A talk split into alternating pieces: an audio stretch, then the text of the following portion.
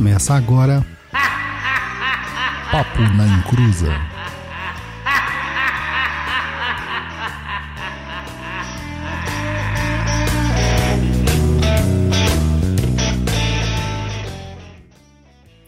Começou! Aqui é o Douglas Rainho e a influência da questão árabe islâmica vai muito além daquilo que você acha que é o kibe e a esfirra. Cara, eu almocei kibe e esfirra hoje, você acredita? Olha só, será que é... Como é que fala? Os astros, astros. Os astros combinando?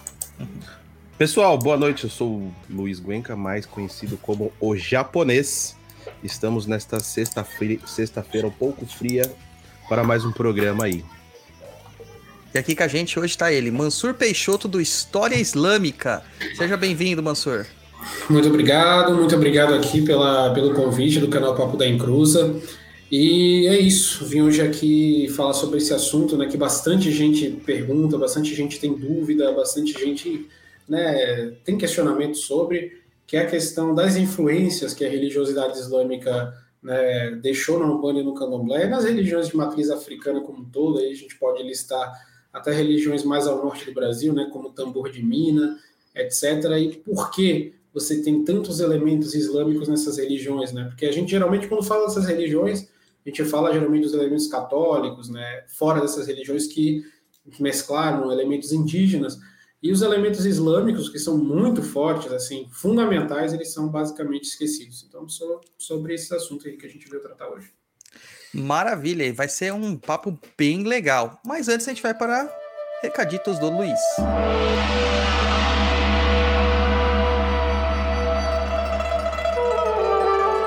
Recados do japonês, né? Passar!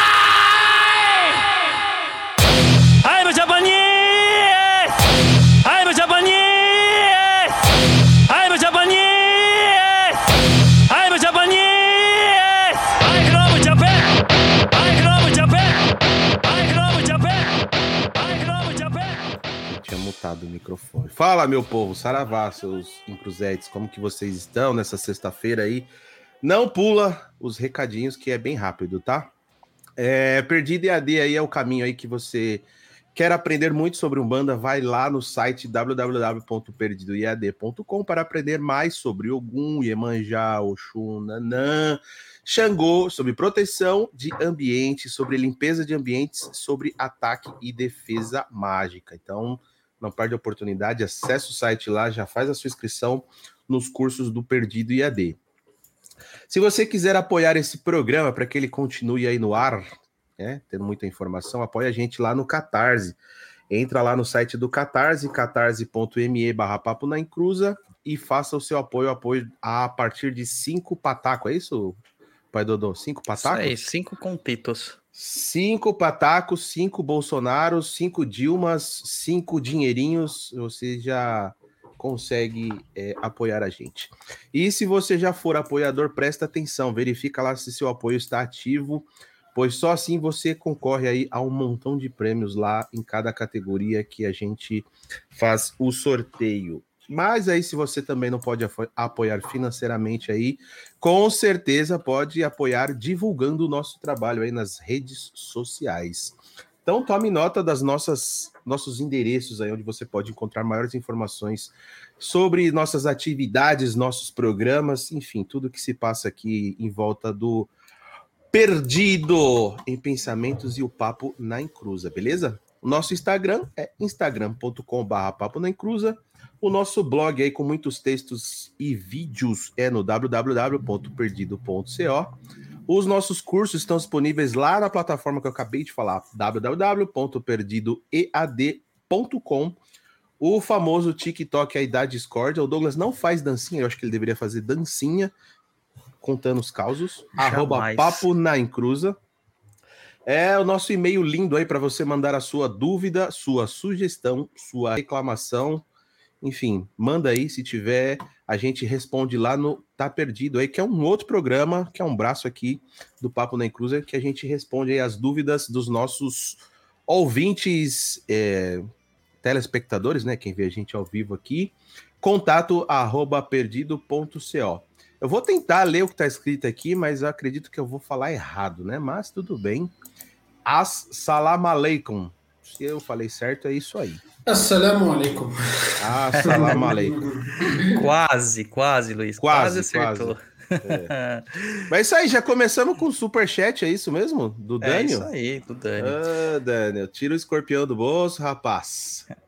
Mansur, seja muito bem-vindo. Aqui tá o Mansur Peixoto do História Islâmica. Ele é empreendedor, influenciador digital, produtor de conteúdo com impacto em mais de um milhão de pessoas por mês, estudante de História e Religião Islâmica, falante de árabe, inglês e espanhol, e estudou a religião islâmica e árabe no Egito e continua seus estudos aqui no Brasil. Ele é o cara que vocês pediram tanto pra gente chamar. O povo falava assim: chama o cara que fala que tudo é árabe, que tudo é islâmico, que tudo tem essa influência. A gente tá chamando ele aqui pra falar um pouquinho lá.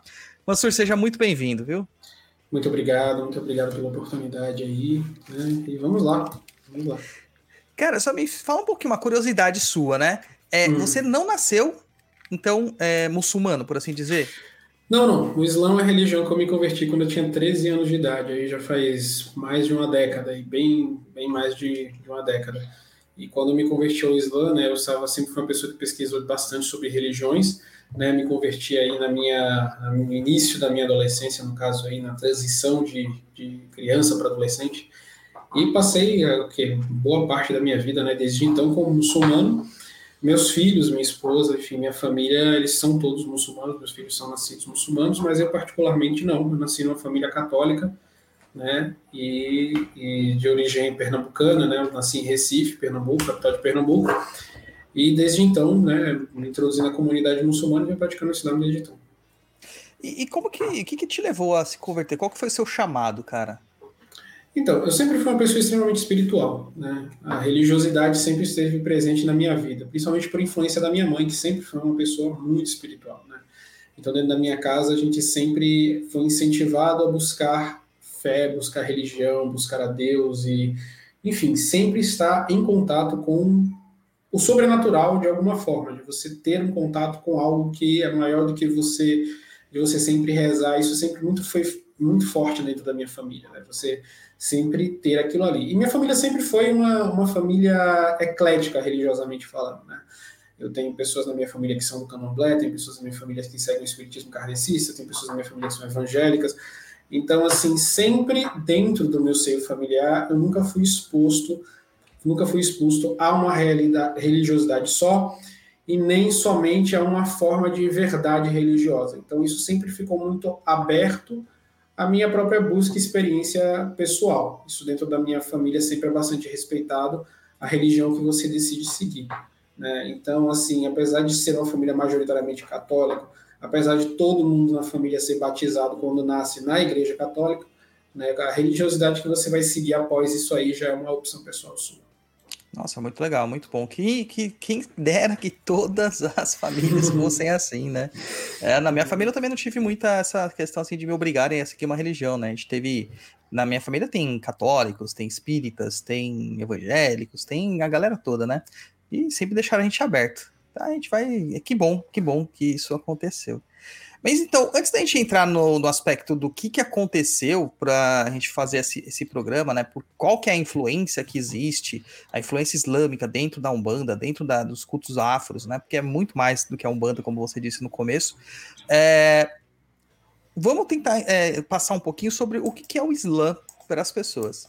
É, eu acho, assim, eu tenho a impressão de que infelizmente, mesmo com a quantidade de informação que nós temos hoje em dia, com a internet à disposição, com várias mídias, livros e tudo mais, é, as pessoas pouco sabem o que é o Islã. Eles só conseguem ver as versões deturpadas daquilo que se propaga das religiões. É, é, o Islã até que é mais do que uma religião, é um método de vida, uma estrutura cultural, mas tudo isso aí. O que, que você pode falar um pouquinho para gente do que é o Islã, como que foi seu começo, como que foi a revelação para o profeta? Bem, primeiro ponto que as pessoas precisam entender é o seguinte: Islã, Islã, a religião islâmica, não é, não é nem o que a gente concebe no Ocidente como religião. Porque a religião aqui no Ocidente é uma prática, um culto privado que se faz um determinado dia da semana, em momentos privados, ou em algo, digamos assim, muito interno e pessoal das pessoas. Ou seja, o, a religiosidade dentro do mundo ocidental como um todo é uma coisa muito personalizada e muito pessoalista. Ou seja, você enquanto indivíduo tem a sua religião e é isso. O Islã não tem algo não é uma religião, ele é algo além de uma religião, ele é algo em árabe que se chama din, né? que é algo que abarca todos os aspectos da sua vida.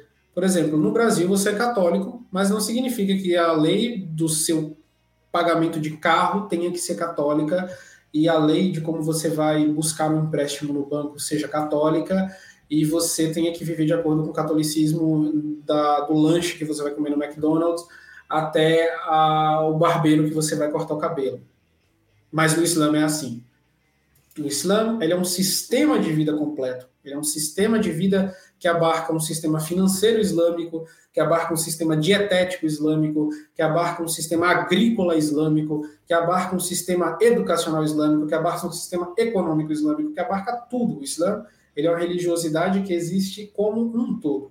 E qual é a gênese dessa religiosidade? Bem, tem duas perspectivas, tem duas formas de você analisar isso aí. A primeira perspectiva é a perspectiva dos próprios muçulmanos, ou seja, como que os muçulmanos entendem sua própria religião. Isso é muito importante que as pessoas entendam, porque geralmente elas enxergam o Islã pelos olhares de pessoas que estão fora da tradição e aquelas pessoas elas não vão, não é, não é, não é, digamos assim, transmitir uma, uma forma necessariamente é, islâmica, mas não necessariamente acurada daquilo. O Islã se entende como uma religião universal revelada por Deus para toda a humanidade, que vem sendo praticada desde o primeiro homem que veio para a Terra. É assim que o Islã se entende. Uhum. Mas que a religiosidade ela vai sendo atualizada ao longo do tempo de acordo com a necessidade daquela geração. E quando a gente fala de geração, a gente não fala de geração de 100 anos, de 200 anos, de 300 anos. Não, geração de milênios. Então, no primeiro milênio, Deus revelou uma certa quantia de profetas com uma certa necessidade de mensagem, com uma certa modalidade de fé. Então, de Adão até Noé, você tem uma cadeia de profetas. De Noé até Moisés, você tem uma outra cadeia de profetas. E assim sucessivamente, você vai tendo profetas e profetas e profetas e profetas até você chegar na figura do profeta Muhammad, ou seja, que as pessoas conhecem em português como Maomé. Então, é, você tem todo um desenvolvimento religioso universal. Os muçulmanos não se enxergam como seguidores de uma religião para um único povo, para um só povo, que simplesmente, olha, nós somos o povo escolhido de Deus e Deus está aqui somente conosco. Não. O Islã, ele se enxerga como uma religiosidade universal. Ou seja, que todos os povos do mundo, que todas as nações do mundo, que todas as culturas do mundo receberam mensagens divinas em todos os momentos diferentes. Então, assim, nativos indígenas tiveram profetas, povos da Ásia tiveram profetas, tem teólogos muçulmanos que especulam que Krishna teria sido um profeta, que Zoroastro teria sido um profeta, que Buda teria sido um profeta, e por aí. Então, a tradição islâmica ela é abrangente. O Islã possui uma religião universalista, que acredita que toda a humanidade recebeu profetas. Porém, como acontece com toda forma de religiosidade, aquela religiosidade vai se desenvolvendo para algo diferente de como ela começou, de sua mensagem original. E isso é uma regra universal do ponto de vista islâmico. Então, por isso que há necessidade de um último mensageiro e não o único mensageiro, que para os muçulmanos é a figura do profeta Muhammad, ou Maomé, que é o mensageiro do fim dos tempos, ou seja, o mensageiro que veio para os últimos, os últimos séculos da humanidade, os, último, os últimos milênios da humanidade. Então é basicamente assim que o islamismo se concebe, né, como uma fé contínua que vai passando de profeta em profeta, em profeta, em profeta. O Corão menciona pelo nome 25 profetas, mas dentro da tradição islâmica há números de mais de 127 mil profetas, né? e que eles servem para orientar a humanidade como um todo. E aí você tem profetas gregos, profetas persas, profetas romanos, aí vai. É, mas como o Islã enxerga, é visto de um ponto de vista histórico, né? Porque, obviamente, um cristão não acredita nisso sobre o Islã, um judeu não acredita nisso sobre o judaísmo. Então, de, de um ponto de vista histórico, acadêmico, o Islã é uma, religiosidade que se inicia no ano de 622, com as pregações do profeta Muhammad na cidade de Meca, na Arábia Saudita. Muhammad afirma ter recebido, através do arcanjo Gabriel, uma revelação conhecida como Al-Corão, que no árabe é Al-Quran, que é a recitação. Então, Muhammad ele começa aos seus 12 anos de pregação dentro da cidade de Meca e seus arredores, no qual ele traz uma mensagem que busca é, convergir todas as religiosidades que existiam até então da família abraâmica que existia ali na Península Arábica. Então, é, no islamismo você tem a figura de Jesus Cristo, mas Jesus Cristo não é Deus. Você tem a figura de Moisés, mas a mensagem de Moisés para os judeus foi, de acordo com o Islã, rejeitada por eles, então há necessidade de Muhammad como mensageiro universal. E por aí vai, você tem toda uma série de convergências. O profeta Muhammad ele cria um grande sincretismo, digamos assim, na Arábia, de dizer o que estava de acordo com a crença em Deus e o que não estava de acordo com aquela crença em Deus.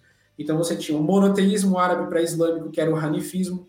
Você tinha o, o, politeísmo árabe pré-islâmico, que acreditava em Alá, porém acreditava que Alá era o Deus maior de um panteão que tinha filhas e, e sócios como Rubal, Alat, Manat, que eram os deuses árabes. Então o profeta Muhammad ele pega cada uma dessas religiões e diz, ó, basicamente, está fazendo um resumo. Isso aqui dessa religião está errado, isso aqui dessa religião está errado, isso aqui dessa religião está errado, mas todas elas têm uma essência divina, que é adoração a Deus e certas práticas que vieram realmente com os iniciadores dessa religião. Então é assim que o Islã se vê, né? E é assim que o Islã é visto de um ponto de vista histórico, como uma religiosidade que se inicia aí em meados do século 7 com a pregação do profeta Muhammad. E pelo que você fala, cara, a gente percebe que o Islã é extremamente tolerante com o entendimento universal, né, de cada Sim. povo. Sim. É, é, e não é o que se prega popularmente hoje em dia sobre o Islã. Que, é, e a gente não consegue conceber que no Ocidente realmente a vivência né, de, de da influência islâmica, da, dos povos islâmicos, principalmente quando a gente começa a só ver pelo ponto de vista ocidental, né? É, que a gente estava falando offline aqui, eu tive né, contato, o Luiz teve contato também com famílias é, que professavam né, o islamismo, é, que são tradicionais é, desde criança, e eu nunca tive um motivo para falar assim, eles são intolerantes, ou eles não têm aceitação é, sobre as nossas práticas. Muito pelo contrário, eles muitas vezes explicavam, eles, eles teorizavam, e acho que pela minha vontade acadêmica de sempre estudar, a gente vê que a, os próprios povos árabes eles foram grandes movimentadores da cultura que nós temos hoje, mesmo no Ocidente. Né? A gente vê que as universidades foram feitas pelos povos árabes. A, a, a própria medicina foi desenvolvida, a álgebra, pô, álgebra é uma palavra de origem árabe, né? Então você vê que várias coisas assim que estão envolvendo na nossa na nossa vida, elas são de origem islâmica, são de origem árabe, são de origens é, que nós desconhecemos e que muitas vezes por preconceito, ignorância, a gente acaba tirando, né? Isso aí da, da, de evidência, a gente colocando sempre as coisas mais pejorativas possíveis. É, então é muito bom você trazer esse, esse panorama aqui pra gente. E eu, eu realmente não sabia dessa questão da, do, do, do, politeísmo árabe, né? Sempre ouvi falar dos Shedim, né? Do, do, dos gênios, jeans e tal, mas nunca tinha ouvido essa questão do politeísmo mesmo como deuses, né? E Alá como um grande deus lá de todos eles. Muito interessante. E aí, japonês? Tá aprendendo muito aí já? Sim. É. E aí, essa expansão, Mansur, que, que o, o, o, islamismo ele começa a ocorrer na Península Árabe, certo? É, e, e, essa expansão ela começa a acontecer simultaneamente, tanto para oeste quanto para leste. Tanto indo para a Ásia quanto indo para a África, né? principalmente no norte da África. É, dentro dos nossos entendimentos aqui, eu acho que a gente pode se, é, é, se situar mais para essas questões da Europa e África, norte da África, que é o que nos impactou culturalmente. Como que deu essa essa disseminação da cultura árabe e islâmica dentro dos povos africanos e também depois, né, na Ibéria. É, quem não sabe, a Ibéria é hoje onde que é Espanha e Portugal. Após o ano de 630, né, ainda no século VII, os muçulmanos eles vão ter o início de sua expansão militar. Porém, o Islã nunca vai chegar na África militarmente antes que ele chegue de uma forma totalmente diferente, que é o primeiro reino a receber muçulmanos fora de Meca foi um reino africano. A gente sabe que o ano 1 da, da, do calendário islâmico, a Égira, ele acontece quando a migração, ou fuga, ou enfim, as pessoas usam várias palavras para isso, do profeta Muhammad de Meca para Medina. Porém, antes do profeta enviar seus seguidores para Medina, de Meca, ele enviou para a África, para a Etiópia, para a terra do Império de Aksum, né, onde, ou em português em Axum, Axum, conhecido antigamente como Abissínia. Então, a primeira hijra, a primeira égira, a primeira migração muçulmana vai ser para a África. Antes do Islã chegar da, no, na, no, nas outras regiões da Arábia, antes do Islã chegar na Síria, antes do Islã chegar no Egito, antes do Islã chegar no Líbano, antes do Islã chegar em qualquer lugar, depois de Meca, o Islã foi para a África. Por quê? Ali, entre o Hijaz, aquela região banhada pelo Mar Vermelho do, da Arábia, e o, o leste, onde você tem ali o Sudão e o Egito, você tem uma proximidade com o chifre da África, onde você tem na proximidade também a Abissínia ou Etiópia. Então, os muçulmanos vão fazer essa primeira migração para a corte de Najashi, ou seja, Negus, o rei da Abissínia. Eles vão ter a liberdade religiosa e eles vão ser permitidos estarem ali. Ou seja, ali vai se transformar num safe haven, ou seja, num, num paraíso para a comunidade muçulmana em período de perseguição. Porque isso aí, porque é muito interessante, olha aí, ó, tá vendo? Ó, tem uma vermelho, né, aí no meio, é ali tá escrito em espanhol, né? Marrocos. É, tá espanhol. É. Aí tem a Eritreia, depois da Eritreia você vai ter a Etiópia, mas a Eritreia, obviamente, é, é uma construção é. É, territorial moderna, né? Era, ali era tudo tem... Etiópia, né? Exato, região do Djibouti. Então, toda a Abissínia, exato. Então, os muçulmanos vão para lá. E quando eles chegam na Etiópia, país inclusive que eu já visitei, é um lugar muito assim, é, foi uma experiência muito boa porque a comunidade muçulmana passou a ser protegida, porque o Islã ele inicia né, sua existência com uma religiosidade perseguida em Meca de forma muito terrível. E o porquê? O Islã promovia uma forma de vida, de sociedade que agredia a cultura árabe local. E a cultura árabe local além do principal, que era o politeísmo, da crença de muitos deuses, e os muçulmanos diziam que não só havia, havia somente um, você tinha a questão da sociedade árabe estratificada em níveis, ou seja, você tinha os clãs, os membros dos clãs, e quem não era árabe e membro do clã era um subhumano. Então, quem eram as principais figuras subhumanas ali? Justamente africanos, que eram escravizados pelos árabes. Então o profeta Muhammad dizia que não, que o africano ele podia estar em situação de escravidão, mas ele não era um ser humano inferior. Ele era um ser humano igual, que está naquela situação que ele foi capturado em guerra. Então o profeta começou a converter todas as pessoas à, margem da sociedade árabe de Meca para a sua comunidade, os pobres, os desvalidos, os negros, etc. E todo mundo que era rejeitado ali, mulheres que eram tratadas como animais, e etc. O profeta chegava e trazia todo mundo para junto dele. E os árabes né, de Meca, a elite árabe de Meca, do clã, da tribo dos Coraixitas, começou a enxergar aquilo ali como uma ameaça. Então, os muçulmanos eram constantemente perseguidos, constantemente massacrados, constantemente é, exterminados. Né? Você tem o martírio de, da primeira da primeira mártir do Islã, que foi uma mulher, uma mulher de origem africana, né? Sumaya, uma mulher negra. Ela foi a primeira mártir do Islã, a primeira pessoa a ser assassinada por ser muçulmana, numa sessão de tortura, você também tem Bilal, que é o primeiro muezim muçulmano, que também era africano, era de, era de filho de africanos. Então, todo a comunidade muçulmana ela vai começar. A mãe adotiva do profeta era uma africana, porque o profeta é, ele, ele perdeu a mãe quando, quando ele era criança, aos seis anos de idade. Então, Islã e África tem uma, uma ligação quase que umbilical. Apesar do Islã não ter surgido na África, a comunidade muçulmana ela já começa com esses sabores de África desde o início.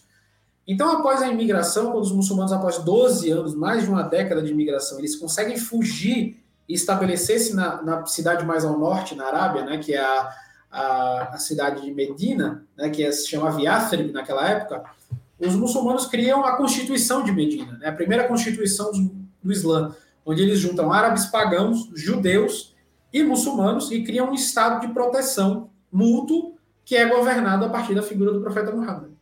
Então os muçulmanos ali eles vão começar a atacar as caravanas de Meca. Por quê? Quando esses muçulmanos eles são expulsos de suas casas, né, da, da, através da perseguição, tudo que eles deixavam para trás, os comerciantes de Meca pegavam e vendiam. Então, os muçulmanos vão iniciar as primeiras jihadis, as primeiras lutas, os primeiros esforços de guerra para recuperar aquilo que tinha sido adquirido deles. Então, a comunidade muçulmana inicia esse conflito e, obviamente, isso não vai, né, não vai ser bem visto pelas autoridades de Meca. Então, os mecanos iniciam a guerra com os muçulmanos de volta e aí você vai ter um conflito armado. Né? Então, o profeta Muhammad ele é um religioso que ele tem diversas facetas. Ele era médico, ele era líder político, ele era general, ele era pregador, ele era diversas coisas para uma comunidade surgente. Então o profeta ele deixava conselhos sobre medicina, depois ele despachava um exército para batalha, depois ele cuidava da agricultura, depois ele fazia tudo. Por isso que o Islã é tão abrangente.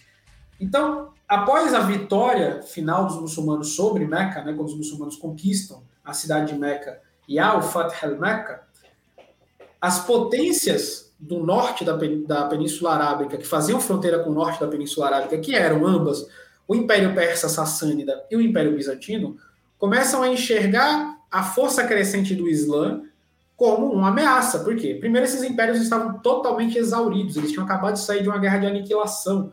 Né? Heráclito contra, contra Cosrói, né, o imperador dos persas. Então, eles estavam completamente assim destruídos. O Império Persa tinha quase conquistado Constantinopla e Heráclito tinha acabado de tomar todo o território que os persas tinham tomado deles, ou seja, tanto o Império Persa quanto o Império Bizantino, que dominava o Mediterrâneo e dominava ali a região oriental e até o norte da África e parte da Espanha, né, que é ali a Península Ibérica, eles estavam exauridos. Mas mesmo assim, os árabes nunca foram vistos como, como uma forma de de ameaça existencial, porque primeiro os árabes eram muito pobres, eles eram muito, como é que eu falo para vocês, é, é, não sofisticados civilizacionalmente, primitivos. Eles eram vistos como beduínos, basicamente, que estavam ali com seus problemas políticos internos, mas não necessariamente isso se refletia né, do modo geral na política global e na política regional. Mas o que, que aconteceu? As expedições despachadas por esses impérios para contornar a situação política e geopolítica na Península Arábica deram muito errado. Porque os árabes, com a liderança de generais como Khalid bin Walid e Omar e etc., eles deram uma surra militar fortíssima nos dois impérios da época. Isso é um feito histórico que até hoje deixa as pessoas, digamos assim, sem explicação. É basicamente como se os rebeldes do Zaire derrotassem os Estados Unidos na batalha e depois tomassem Washington. É, é exatamente. Foi exatamente foi o que aconteceu. Os árabes pegaram, derrotaram o Império Sassânida, tomaram a Pérsia toda, até o Afeganistão, e depois pegaram o Império Bizantino e tomaram o Império Bizantino quase todo, deixaram o Império Bizantino só ali na Anatólia. Assim, é, é incrível. É assim, tipo, as pessoas falam, é, não tinha naquele momento histórico, não entenderam o Islã como uma força de Deus, porque é, é um milagre. Se eu chegar para você e dizer, olha, é, amanhã, o povo do Ceará vai se transformar na potência global da humanidade. Você não vai acreditar nisso. Você vai falar, Mas vai foi praticamente o que aconteceu. É, exatamente, foi o que aconteceu. E assim, os árabes eram tão pobres que às vezes eles iam lutar quatro em cima de um camelo, ou eles revezavam as espadas, porque não tinha espada para todo mundo. Então, assim, era uma situação de penúria. E esse povo derrotou os maiores impérios da Terra. E eles não só fizeram isso, como eles rapidamente absorveram a cultura desses dois impérios e mesclaram a influência persa, a influência romana, bizantina, helênica, mesclaram com a influência egípcia e criaram algo singular, que era a síntese disso numa cultura que as pessoas falam cultura árabe. Não, o árabe era um elemento dessa cultura, que é o idioma, a língua franca. Mas esses povos não eram majoritariamente árabes eles eram helenizados, levantinos, mesopotâmicos, egípcios, e eles se convertiam ao Islã, passavam a falar árabe e engrossavam as fileiras da comunidade muçulmana. Da mesma forma que um australiano não é inglês porque ele fala inglês, um americano não é britânico porque ele fala inglês. Da mesma forma, aquele povo todo que virou muçulmano, eles não passaram a ser árabes porque eles falavam árabe. Eles adquiriram aquela cultura por um movimento de expansão territorial e colonização. Por exemplo, nós três aqui falando não somos portugueses, mas falamos Sim. português. Temos Exato. elementos lusitanos, e foi isso que aconteceu. Então, por isso que se convencionou academicamente de chamar essa cultura, essa civilização, essa experiência de cultura islâmica, civilização islâmica, porque a identidade comum era o Islã. Não era a, a raça, não era a etnia, não era a língua, não era nada. Então, eles foram é, se expandindo militarmente por um fator muito interessante que tem muito a ver com, com os temas que vocês tratam aqui, que era a perseguição religiosa. O pré-mundo islâmico do Mediterrâneo era um inferno religioso na Terra. Por quê? Você tinha inúmeras igrejas cristãs no norte da África, no Levante, no Egito, na Espanha. Você tinha judeus, você tinha mandeus, você tinha sabeus, você tinha pessoas de outras denominações e as autoridades imperiais de Constantinopla queriam converter todo mundo à força ao credo niceno, concílio de Nicéia, etc. Sim. Então, quando os muçulmanos chegaram, ficou todo mundo. E aí, o que, é que vai acontecer? A gente vai ter que se converter ao Islã? Os muçulmanos falaram: você paga aí sua gízia, né, que é um imposto per capita para você é, ter isenção militar. E você, ó, se você quiser acreditar que é, Deus é trino e uno ao mesmo tempo, o pai procede do filho, ó. Os árabes tinham ditado, né? Milatul kufru wahida, a nação das pessoas que não acreditam é uma só. Então, ó, você quer acreditar no que você quiser, o que você quiser adorar, adora.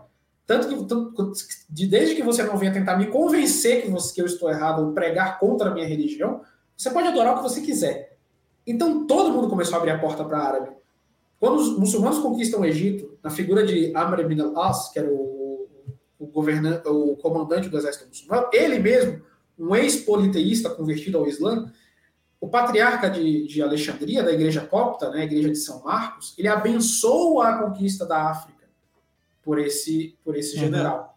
Por quê? Porque ele, ele iria né, é, libertar todos os cristãos não nicenos, não calcedonianos, e de todas aquelas formas de religiosidade cristã não ortodoxa, de acordo com o credo de Constantinopla, do jugo bizantino que estava os exterminando. E na Pérsia aconteceu exatamente a mesma coisa, quando você tinha a interpretação imperial do zoroastrismo e a interpretação popular do zoroastrismo e de outras vertentes de zoroastrismo que eram perseguidas. Então, quando os muçulmanos chegam com essa coisa nova chamada liberdade religiosa, mas não é uma liberdade religiosa do ponto de vista romano, que você poderia adorar Baco, adorar Dioniso, adorar, é, enfim, Serapis, desde que você pegasse aquela, aquela estátua daquele deus e colocasse no panteão romano. Não. Você tinha uma liberdade religiosa, você tinha uma liberdade jurídica. Uhum. Se você quisesse ser julgado de acordo com as leis da sua religião, você tinha um patriarca eleito pela comunidade, colocado ali, que ele ia julgar seus assuntos. Então, além de criar subcomunidades religiosas, o Islã criou subtribunais. Então, era, era, era uma grande festa. Né? Óbvio que houveram cercos, houveram guerras, houveram massacres, mas o Islã se expandiu com esta novidade, digamos assim, essa propaganda de liberdade religiosa. Então, é, os muçulmanos vão ter essa expansão ao mesmo tempo que eles iam para a Pérsia, rumo à Ásia Central, conquistando a região de Sindh, norte da Índia, o Hindu Kush, até chegar ali na, no sul do, do Cazaquistão, eles iam para o oeste, na Tunísia, é, onde é hoje, né, a Tunísia, a Argélia, Marrocos, e eles tomam o norte da África, mas só aquela faixa do norte da África. A islamização posterior do continente africano ela vai se dar pelo mesmo fator que islamizou as maiores áreas do mundo islâmico atualmente, que é aquela palavrinha que começa com C, todo mundo gosta, comércio. Sim.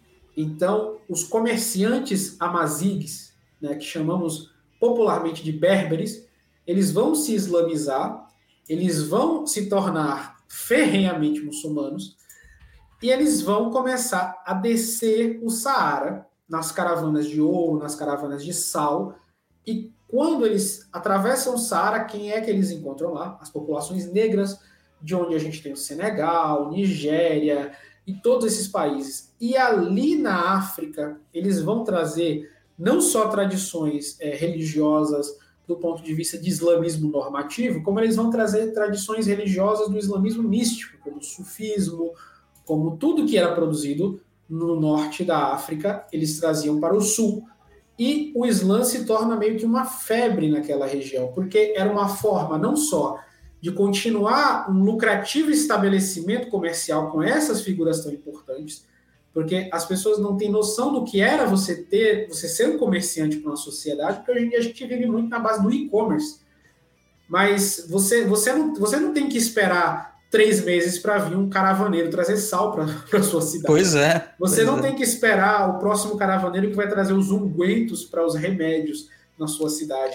Isso quando chegava, né? Quando Exato, não isso quando chegava. Exato. Então, assim, naquela época, o comerciante era, era extremamente importante, principalmente para regiões extremas. O cara que estava lá em Al-Ándalus, na Península Ibérica Islâmica, em Córdoba, e tinha que mandar alguma coisa que era muito necessária no norte da África, no sul da África, no subsaara, até chegar na savana e passar e chegar no Mali, no Rio Senegal. Então você tinha que ter essas redes. Então, para até facilitar o comércio entre povos, muitos reis africanos, de tribos e líderes de nações africanas, se converteram ao islamismo através desses comerciantes. Como a gente sabe, no mundo pré-moderno, a conversão de um rei é a conversão de seu povo. Né? Os nórdicos se cristianizaram assim. Quando um chefe de uma tribo nórdica era batizado, seu povo também era. E dentro do Islã. Só que é o seguinte: o Islã africano ele sempre foi muito mais sincretista do que o normal. Porque o Islã, fora da Arábia, ele é sincretista. Você tem práticas sincréticas que, é, digamos assim, misturam elementos pré-islâmicos com elementos pós-islâmicos. Mas o Islã africano sempre foi anormalmente muito sincretista, se a gente for analisar os padrões de sincretismo que a gente tem por aí. De modo que em sociedades, inclusive, avançadas islamicamente falando, como o Império Mali, né, que vai atingir seu apogeu no século XIV, daí em diante com figuras como Mansa Abu Bakr, que tentou a primeira viagem transatlântica né, da África para tentar chegar aqui no Brasil. Esse foi o Mansa que sumiu. É isso, o Mansa que sumiu, o Mansa Abu Bakr. E você tem o Mansa Musa, né, que é o famoso Mansa Musa, que fez a, o homem mais rico da história. E eles eram eles viviam em sociedades extremamente avançadas, eles viviam em sociedades islâmicas que tinham legitimidade de acordo com o mundo islâmico, mas que as mulheres andavam de topless na rua. E isso é, não é não sou eu que estou falando, é Ibn Battuta que foi do Marrocos até o Mali e viu isso e deixou um relato sobre isso. Que, e, e a África sempre foi uma terra de muita coisa assim. Então o Islã ele vai ter fases de islamização. Você vai ter a fase amazigha, a fase berber, que é a fase dos comerciantes. Você vai ter a fase dos místicos sufis, da ordem Qadiria, principalmente, de Abdul Qadir Jilani, baseado em Bagdá, que ia para a África, né, que iam para a África e estabeleciam os primeiros ribat, né, ou seja, as, as, fortalezas místicas de fronteira, onde era praticado sufismo e jihad ao mesmo tempo. E dali que vai surgir movimento, movimentos famosíssimos como os Almorávidas, que vão dominar tudo do Rio Senegal até Saragossa, perto da França. Você vai ter os Almohadas, que vão surgir também daquele mesmo ambiente africano. Então, o Islã africano ele era muito importante, não só no mundo islâmico como um todo, como na própria Europa. Né? A gente tem que entender que figuras como Averroes e Bidrushd surgiram no Império Almohada, que era o Império Africano. Então, E- a... assim pode falar. Não, não, é justamente isso, né? Que a gente acaba não, não, não vendo essa identificação. é, e, e- e a importância que teve. É, é, o que, é porque o que acontece? A galera acha que é tudo na base da porrada, da invasão, da subversão, do domínio. Nem sempre foi assim. É, a maior parte das coisas realmente acontece pelo comércio. É, é, e depois existe aculturamentos, existe a transmissão da religião. né? A gente vê justamente isso acontecendo no norte da África, passando ali por. Hoje em dia a gente vê que existem pai- é, países que tradicionalmente não têm cultura islâmica, como a Nigéria, que foi já majoritariamente tradicionalista, depois virou majoritariamente católico e hoje é majoritariamente é, é, muçulmano, né? Se você for analisar. É, e e a, a galera acha que é tudo na base da porrada. Inclusive, a própria situação né, que a gente aprende muito na escola, reforçando os estereótipos e os erros dos mouros, né, o povo mouro, é, é, da invasão moura, ou depois da, da expulsão dos mouros da Península Ibérica, a gente transforma eles em inimigos. Sendo que a maior parte do legado que eles deixaram pra gente é importantíssima para a identidade, inclusive do povo espanhol, que acho que foi o que mais foi é, é, impressionado por essa cultura. Né? Tanto, tanto portugueses como espanhóis, como catalães, como bascos, todos eles têm uma influência islâmica muito forte. Os franceses, o sul da França, e até a região ali de São Galo, né, nos Alpes suíços, na própria Itália peninsular também, foram parte de territórios muçulmanos.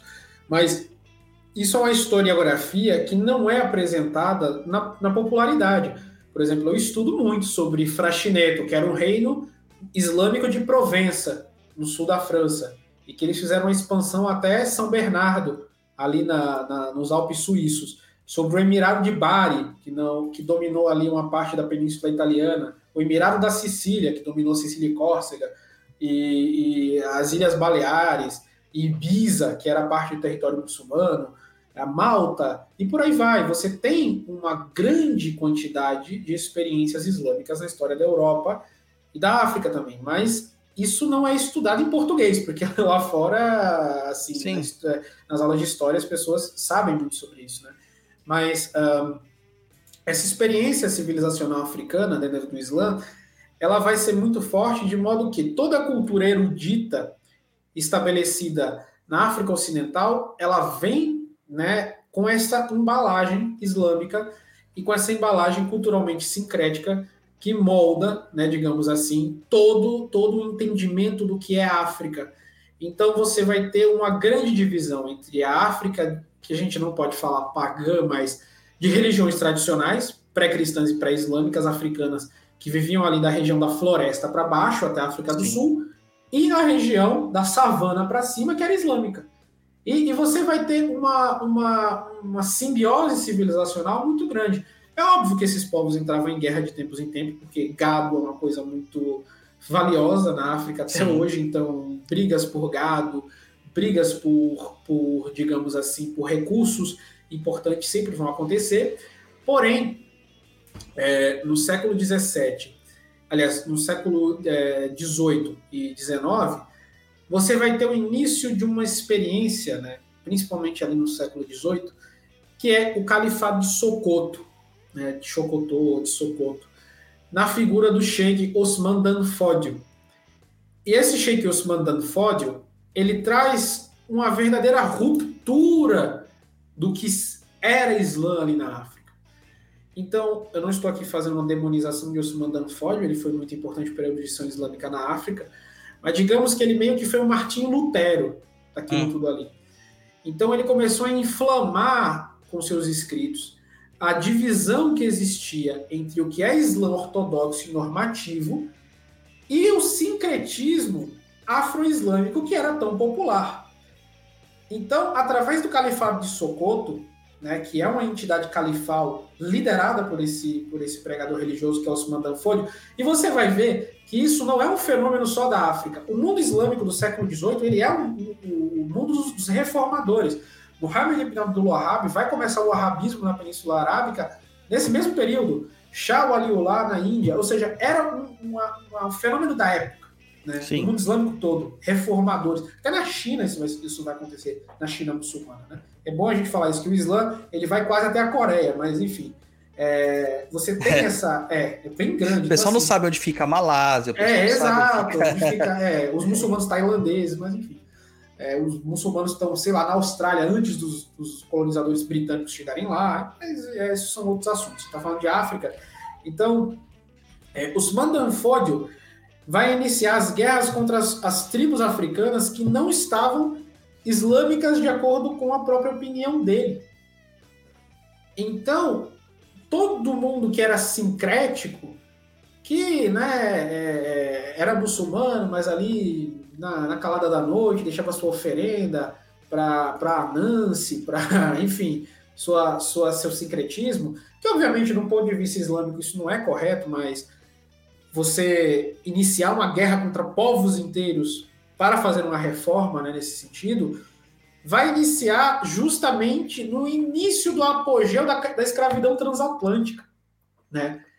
Então, esses inimigos derrotados pelo Califado de Socoto e o pessoal do Califado de Socoto, que era derrotado por esses reinos islâmicos, digamos, de povos mais sincréticos, eles eram vendidos para o mesmo grupo de pessoas, os europeus. Sim. Então, para essas guerras acontecerem, elas precisavam de armas, elas precisavam de pólvora, elas precisavam de cavalos, e tudo isso os portugueses, holandeses, espanhóis estavam, é, digamos assim, muito solícitos a oferecer para os reinos africanos. Então, muçulmano vendia muçulmano né, nesse, nesse, nesse período. E onde essas pessoas escravizadas, né, elas iam acabar? Elas iam acabar aqui, no Brasil. Elas iam acabar aqui nas Américas, tanto na América do Sul quanto na América do Norte. Esse fenômeno já começa no século XVI. A primeira rebelião escrava da história do continente americano foi a rebelião de Wolofs, ou seja, de muçulmanos da África Ocidental do povo Wolof, que liderou taínos da ilha de Espanhola, onde a gente conhece hoje como é, República Dominicana e o Haiti, né? Haiti, se eu não me engano, né? Tá, posso estar errado, porque aí no Caribe tem muita ilha, mas enfim. Não, mas é, eles fazem fronteira, é, a mesma ilha. É, exato, é. Na, na ilha de Hispaniola, onde os Wolof vão juntar os taínos, né? Os nativos, e vão lutar contra o filho do, do Cristóvão Colombo. Né, uma, uma rebelião é, indígena islâmica contra o filho do descobridor das Américas, digamos assim, o Diego Colombo. Então, esses muçulmanos eles vão chegar em massa aqui. Então, assim, na Bahia, um terço da população negra, dentro no, no século XIX, ela era muçulmana. No Rio de Janeiro era um quarto. Então, assim, largas porções desse, dessa, dessa, dessa, da, da, da, dos africanos aqui no Brasil, eles eram muçulmanos. Não era uma quantidade muito pequena, era muita gente, é, era muitos gente. africanos que vinham para cá, bastante. Não eram todos, eles não eram a maioria, mas eles eram uma, uma porção substancial. Então eles vinham para cá, né? todo mundo que lutava lá, fosse muçulmano ou não muçulmano, terminava aqui nas Américas vendido, né? E aqui eles já eram sincréticos de lá. Então quando eles vinham para cá, eles não faziam nada diferente do que eles já estavam fazendo na África. Sim. Então, o, tipo... o Ney Lopes, ele tem um livro que é Bantos, Malese, Identidade Africana e Identidade Negra, não lembro agora exatamente.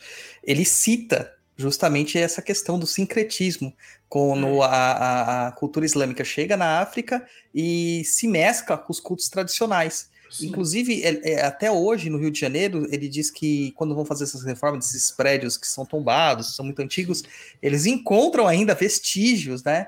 É, uhum. de, ele, ele coloca como magia islâmica lá, e de papéis escritos em sim, árabe e tal, sim. nas paredes e tal. Exato. Até maldições, né? É, sim.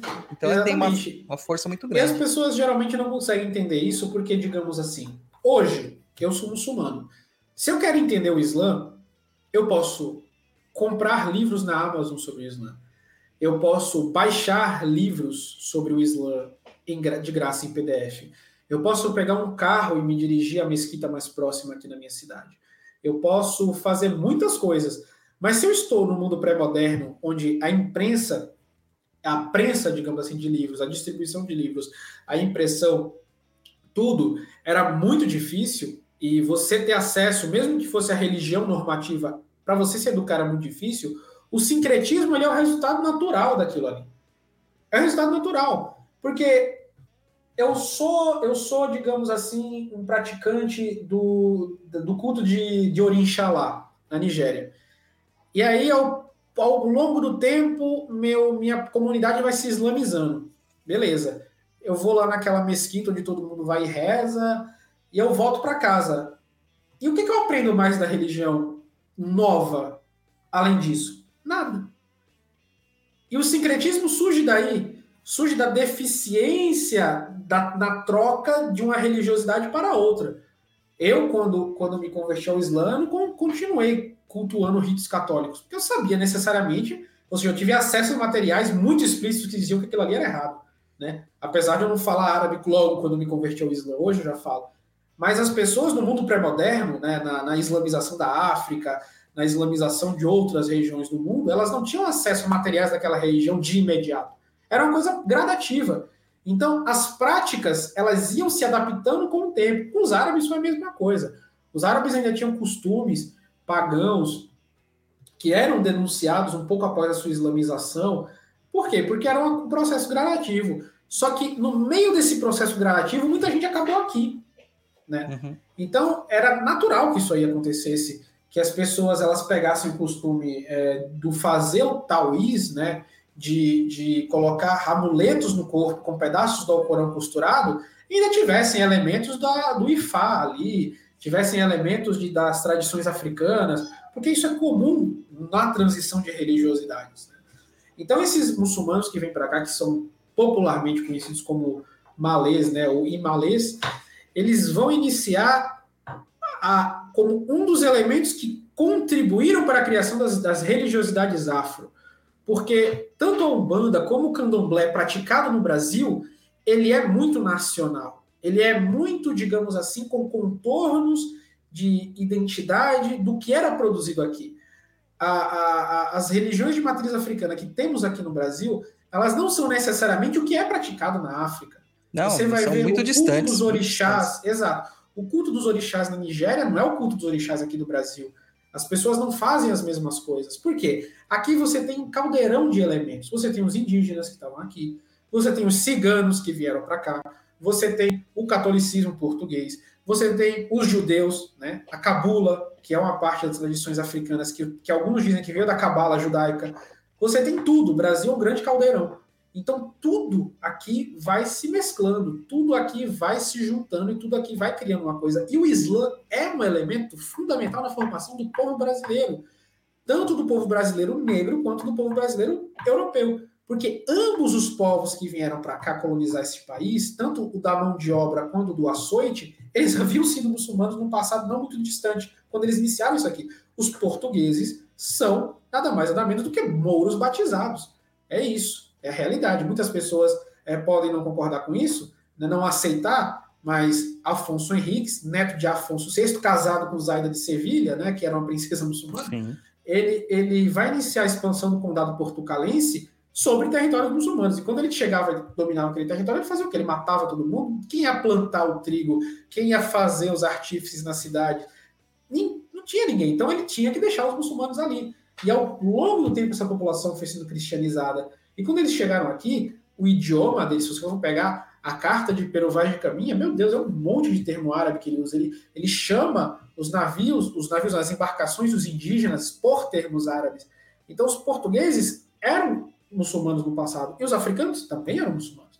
Então, eles chegaram aqui e essa identidade islâmica na formação da, da América portuguesa e da religiosidade né, africana, ela sempre foi suprimida ou não chamada porque ela realmente é. Então, se você vai hoje e analisa um culto afro no Brasil, as pessoas estão utilizando o turbante. É um dos elementos mais famosos. Você sempre vai identificar a figura da baiana pelo turbante, a figura é. do, do praticante pelo turbante. As populações africanas, dos, depois da, da, da faixa de floresta ali da África, Olha a roupa daquele povo tradicional. Os abadás. Exato. Não, não, não estou falando disso, mas assim, não há uma abundância de tecidos. Não há uma. Você vai na Namíbia, não há abundância de tecidos. Porque têxteis era um material caro que, que assim que levava tempo para produzir. Então, entre cobrir sua cabeça e cobrir seu corpo, você preferia cobrir seu corpo, porque era o que protegia dos elementos, do frio, etc. O costume de cobrir a cabeça, óbvio que já existia antes do Islã, mas quem popularizou quem assim transformou em moda na África foram os amazigos, foram os berberes islamizados. Então, usar turbante, né, apesar de ter, ter adquirido outras conotações, foi um costume né, iniciado e popularizado por esses muçulmanos. E quando eles chegam aqui no, no Brasil, eles vão continuar fazendo essa mesma coisa. E aqui, não, principalmente aqui, muito mais até do que na África, não, não se sabia quando começava uma religião e terminava outra. Então, o cara que era o imã da Mussala dos Malês, ele era o pai de santo terreiro também. Sim. É, isso é uma realidade histórica. Então, assim, é, os costumes desses povos, eles eram constantemente trans, transmutados, eles eram transladados. Então, o uso do branco, a, a eleição da sexta-feira como uma data especial, e não necessariamente a sexta-feira, à noite, da quinta para sexta. Por quê? É, é justamente onde acredita-se no Islã que deve se ler a Surata da Caverna, que a, as orações são, são mais fortes nesse período, à noite da quinta para sexta, a sexta-feira como um dia de você usar o branco, de fazer usar o abadá, que é a roupa para você fazer a ibada, que no árabe significa adoração. E, enfim, se você for pegar, poxa, tem números, o uso do tessubá, né, do árabe tasbir, o uso é, é, do, do patuá, né, que é o amuleto que se utilizava no pescoço. E você tem aí até influências culinárias, o arroz de halsa, que veio desses muçulmanos é, africanos aqui, os halsas. Enfim, você tem uma série de influências. E aqui no Brasil você tem sim pessoas e autores que escreveram livros sobre isso, né, como o João José dos Reis, que, que escreveu A Revolta Escrava no Brasil, A Rebelião Escrava no Brasil, né, que é esse livrinho verde que está aqui, né, muito bom. Ele, ele conta a história não só da rebelião dos escravos malês, como ele também fala sobre ah, esses costumes, né, como eles eram passados em certa medida. Você tem o Nina Rodrigues, que também fala sobre isso, o Arthur Ramos, o João do Rio, que Sim. é um jornalista um, carioca do início do século XX, que ele faz uma etnografia desses sincretismos islamo, islamo, islamo é, é, é, brasileiros, podemos dizer assim.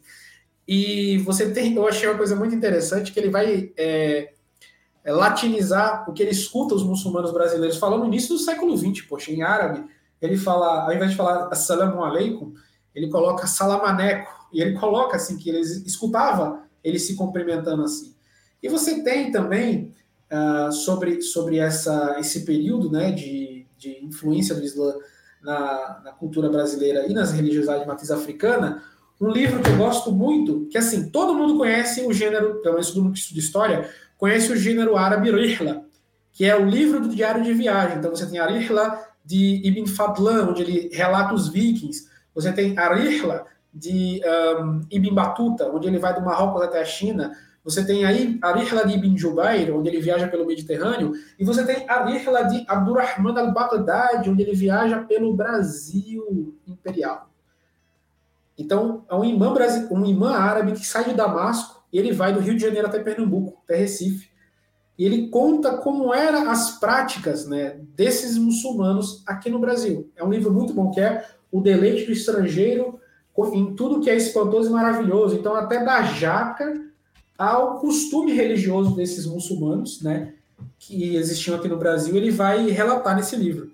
Então, assim, há muita literatura sobre isso, há muita, há muita enfim, é, influência a ser estudada. Eu recomendo o trabalho do professor Mário Filho, que é um especialista que vai saber falar muito mais e com muito mais propriedade do que eu sobre as influências do Islã na cultura uh, e na religiosidade de matriz africana. E é basicamente isso, pessoal. Falei pra caramba. Não, mas é incrível. Mas é, é justamente isso mesmo, né?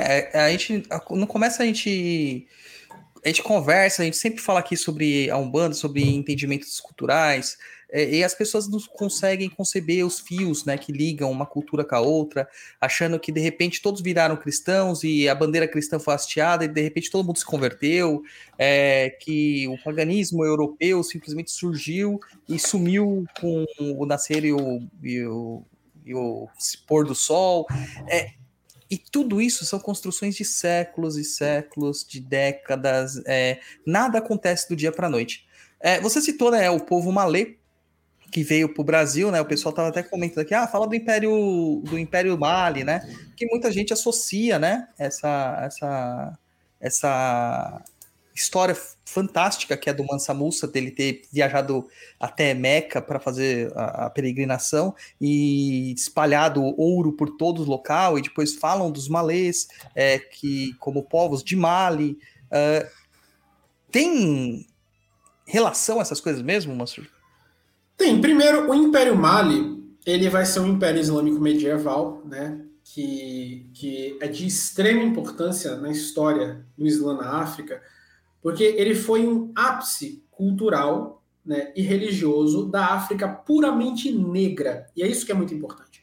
Quando a gente vai falar do Império Almohada, quando a gente vai falar do Império Almorávida, quando a gente vai falar nas experiências africanas que existiam ali no norte da África né, e no Mediterrâneo, como o Império Fatímida, por exemplo, que é um império que inicia-se também na África, como, enfim, o Emirado Aglábida, que vai conquistar a Itália e também se inicia na África, como o Emirado Zirida e etc.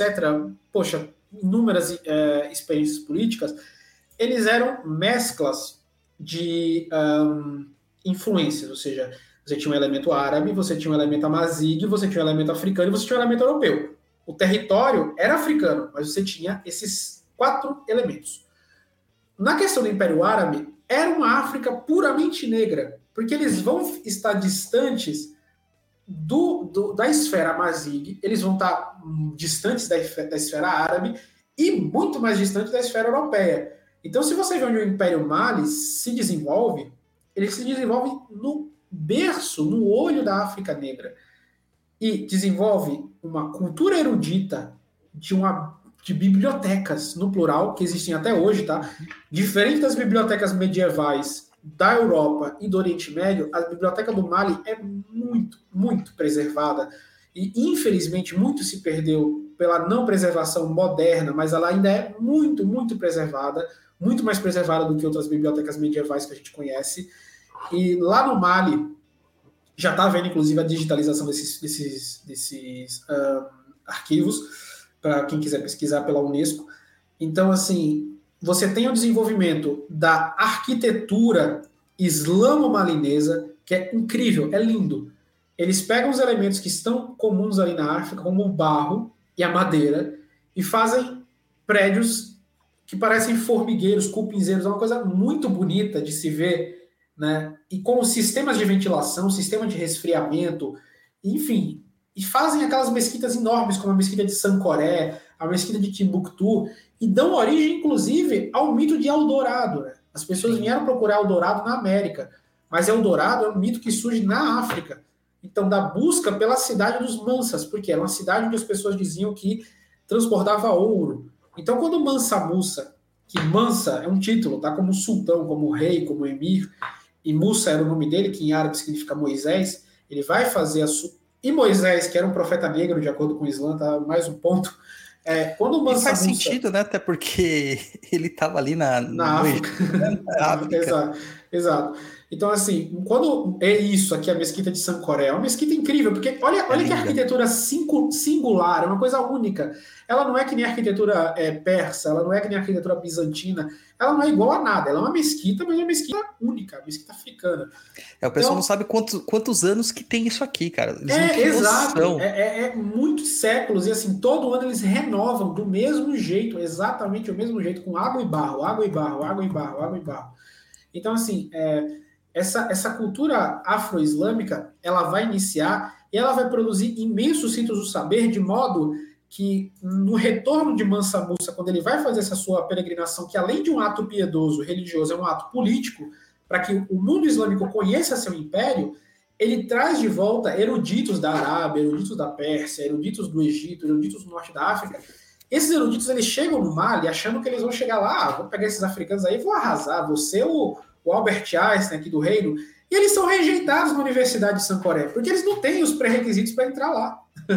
é incrível é. isso eles são rejeitados, eles são mandados de volta para estudar no Marrocos para fazer o vestibular da, é. digamos assim, em termos, em termos atuais, fazer o vestibular para entrar na Universidade Africana. Tá? Isso não é exagero, isso realmente tem relatos disso. Tem relatos de sábios árabes que saíam do Oriente Médio, viajavam para o Mali, chegavam em Timbuktu e você não pode dar aula aqui. Por quê? Porque você não é professor ainda no nível que a gente aceita aqui. Assim, é, Timbuktu foi, foi considerada a, e considerada a grande capital do, é. do iluminismo, você dá conhecimento é, da ciência, de isso, todos os aspectos. Exato, né? exato. Era uma capital extremamente rica. É, os, os mansas, eles, eles traziam arquitetos andaluzes, inclusive, da Península Ibérica, muçulmanos ibéricos, para o Mali, para fazer ali sua coisa. E é, o que é interessante é que não foi necessariamente a Europa que acabou com esse, com esse período, mas a invasão saadiana, né, a invasão marroquina, por, cobiçar justamente essa, essa riqueza do Mali. Então, os sultãs da, os sultães, os sultões da, da dinastia Saad, né, baseados em Fez, o sultão Al-Mansur, que tentou, inclusive, conquistar as Américas numa, numa, numa aliança com a rainha Elizabeth I, ele tinha, inclusive, esse, essa projeção de lutar contra os espanhóis aqui na América, né? Você teve essa, essa tentativa. Sim. E ele, ele e é, e é, justamente nesse período político que surgem personagens de Shakespeare como Otelo, que é um muçulmano, né, o Mouro de Veneza, etc. Ele, ele vai entrar em guerra contra o Império Mali, ele vai arrasar o Império Mali, destruir, enfim, é todo esse período áureo conhecido como Império Mali. Mas é um período interessante, é um período que mostra como os africanos eram, de, quando, quando deixados a sós, né? O que era a África quando deixada a sós? E esses africanos, eles tentaram, inclusive, chegar aqui no continente americano. Né? O irmão mais velho do Mansa Musa, o Mansa Abu Bakr, ele ficou conhecido por suas expedições ultramarinas. Né? Não se sabe exatamente se ele chegou aqui, se ele fixou alguma colônia, se ele, sua expedição conseguiu chegar aqui, mas há relatos de que ele realmente tentou partir e que ele sumiu no meio do mar. Né? E ele, ele, na segunda expedição, na primeira ele chegou a voltar para a África, e na, na segunda quando ele tentou fazer barcos maiores, inclusive, ele tentou fazer algo maior para chegar aqui no continente americano, ele acabou sumindo no mar. E, e aí foi aí que o Mansa né, Musa assumiu o trono. A gente vê que, nos, é, é, que a gente não tem muito acesso a, a aqui no Ocidente a, a, a, parte de intelectualidade. Mas é, existem mapas que já retratam uma terra existente aqui antes de qualquer outra. Mapas é, de origem islâmica, muçulmana, e de, é. de, origem dos povos árabes, que relata já a existência de uma terra que antes mesmo do Colombo sequer pensar em atravessar. É, né? Exatamente. É o mapa de Al-Masud também, ele fala é de um continente após a África e tal, e assim, é uma coisa incrível, né? E aí a, arquitetura, né, que, que principalmente Sevilha, né? Sevilha tem lá o Real Alcazar, que é tido como é. um dos grandes, um, grandes marcos, assim, né? Você é. vê essa, toda essa arquitetura que a gente olha hoje e fala assim, ah, isso aqui é europeu, isso aqui nunca foi europeu. É, exato, exato. Tem, tem uma, uma autora, eu vou até procurar ela aqui na minha estante, que vocês têm que ler ela. Ela, puxa, tem livro pra caramba. É... Puxa. Ah, tá, aqui é a, a, Diana Drake. Ela escreveu esse livro aqui que se chama Stealing from the Saracens, ou seja, roubando do sarraceno. E ela baseia seu livro inteiro em como a arquitetura do mundo islâmico, tanto do Oriente Médio, quanto do Norte da África, quanto da Espanha, fundou a arquitetura renascentista e a arquitetura gótica, o que é mais Sim. importante. E ela não utiliza isso como opinião pessoal dela. Ela coloca os próprios arquitetos desse período que falam que todas as influências deles vieram do mundo islâmico. Então, um, enfim, é um livro muito bom. Ela fala, inclusive, da heráldica europeia, que foi apropriada de elementos islâmicos, a flor de lis, que já era utilizada pelos turcos antes de ser utilizado na França como, como símbolo.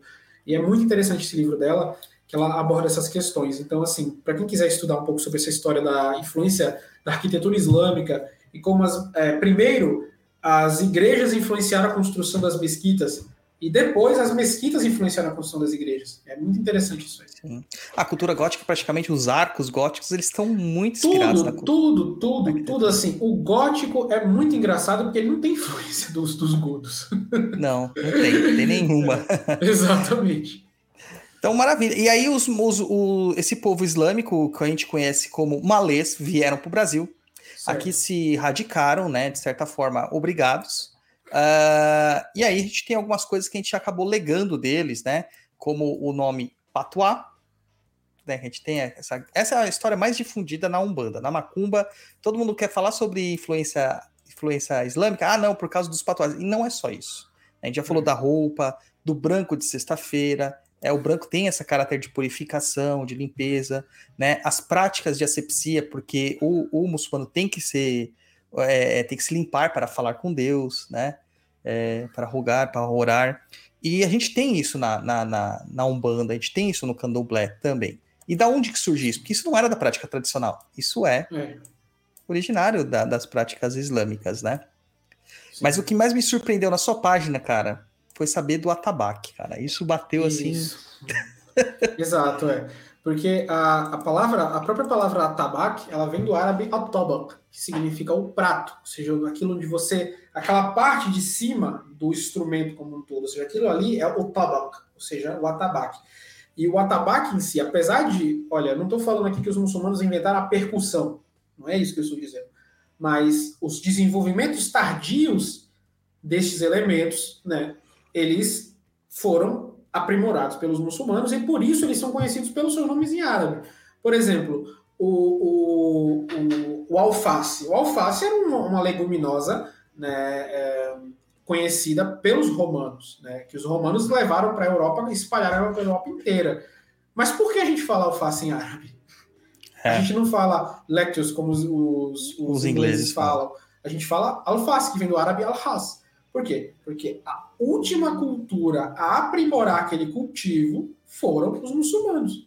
Simples. Por que a gente fala gincana? Porque se juntar para fazer uma competição é uma coisa que os muçulmanos inventaram? Não. Mas o costume de fazer um pátio, para naquele pátio fazer apresentações e competições e exibições, surgiu no Império Mogol como uma prática de entretenimento, não como uma Olimpíada dos gregos, mas como uma prática de entretenimento. Eles chamavam aquilo ali de Jamat Hana. Quando os britânicos colonizaram a Índia, eles passaram a escutar Jamat Hana como Gincana. E quando isso foi transladado do inglês para o português, virou gincana. Eu vou falar sobre isso também. Então, assim, não é que os muçulmanos criaram essas coisas, mas foi um desenvolvimento tardio, que, por ser a última cultura, né, é, é, ela acabou legando o nome com um termo em árabe, que é a língua por excelência do Islã. Então, um, o atabaque, né, e não só o atabaque, como o adulfe, diversas outras formas de, de percussão, de instrumento de percussão, eles foram transmitidos porque eles fazem parte da própria religiosidade dos muçulmanos. O atabaque, ele é um instrumento, digamos, a percussão é um instrumento universal no Islã. Né? Quando o profeta Muhammad ele vai sair de Meca, ele chega em Medina, ele é recebido aos sons de daf, né, dos árabes tocando o daf, que foi que deu origem ao aduf em português. Ou seja, ele, ele é recebido com aqueles sons. Os muçulmanos africanos, na mesquita, né, os muçulmanos etíopes, eles faziam suas apresentações com danças de lança na frente do profeta, e as pessoas no dia de Eid, no dia de, de festa, no final do Ramadã, tocavam esses instrumentos. Então a percussão sempre foi algo extremamente aflorado na civilização muçulmana.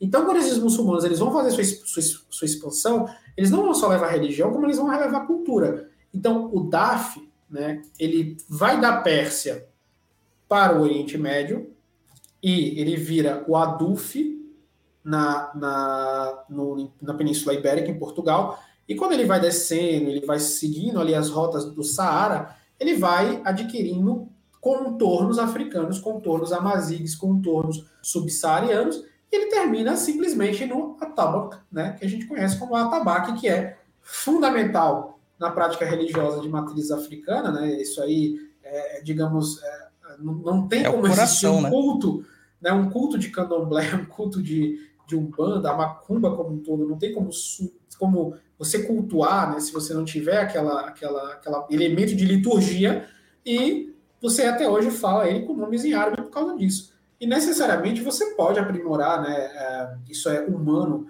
você pegar elementos de outra cultura para formar sua própria religiosidade. Os donos das mesquitas, eles vêm das igrejas bizantinas, isso é um fato, né?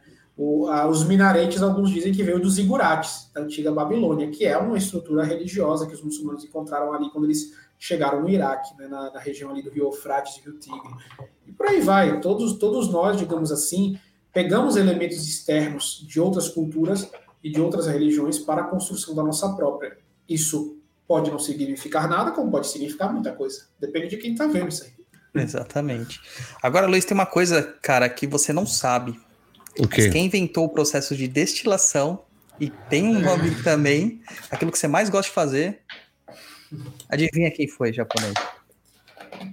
Não faço ideia. Olha o nome, Alambic.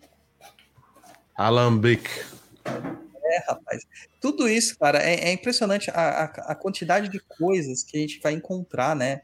É, emergindo na nossa vida, assim, que a gente não tem noção. É, se for para citar, é, a gente tinha que ler o dicionário inteiro aqui. E metade do dicionário você ia ver que tem origem, talvez não uma origem direta é, do árabe, do árabe Sim, mas, mas passando pelo árabe. É, passando pelo árabe. E outra coisa que eu vi também lá do chaveco japonês, que você também gosta muito de fazer. O chaveco também tem origem da palavra. Mas fantástico, fantástico. É, acho que a gente passou por tudo aquilo que a gente, que a gente podia falar aqui para a galera tirar essa curiosidade, matar essa curiosidade. Então, maravilha, maravilha, maravilha, maravilha. Só, só para a gente fechar, Mansur, eu vi lá que num dos vídeos você comentando sobre mediunidade, né? é, e comunicação com os espíritos dos mortos, você dá uma explicação muito interessante, né?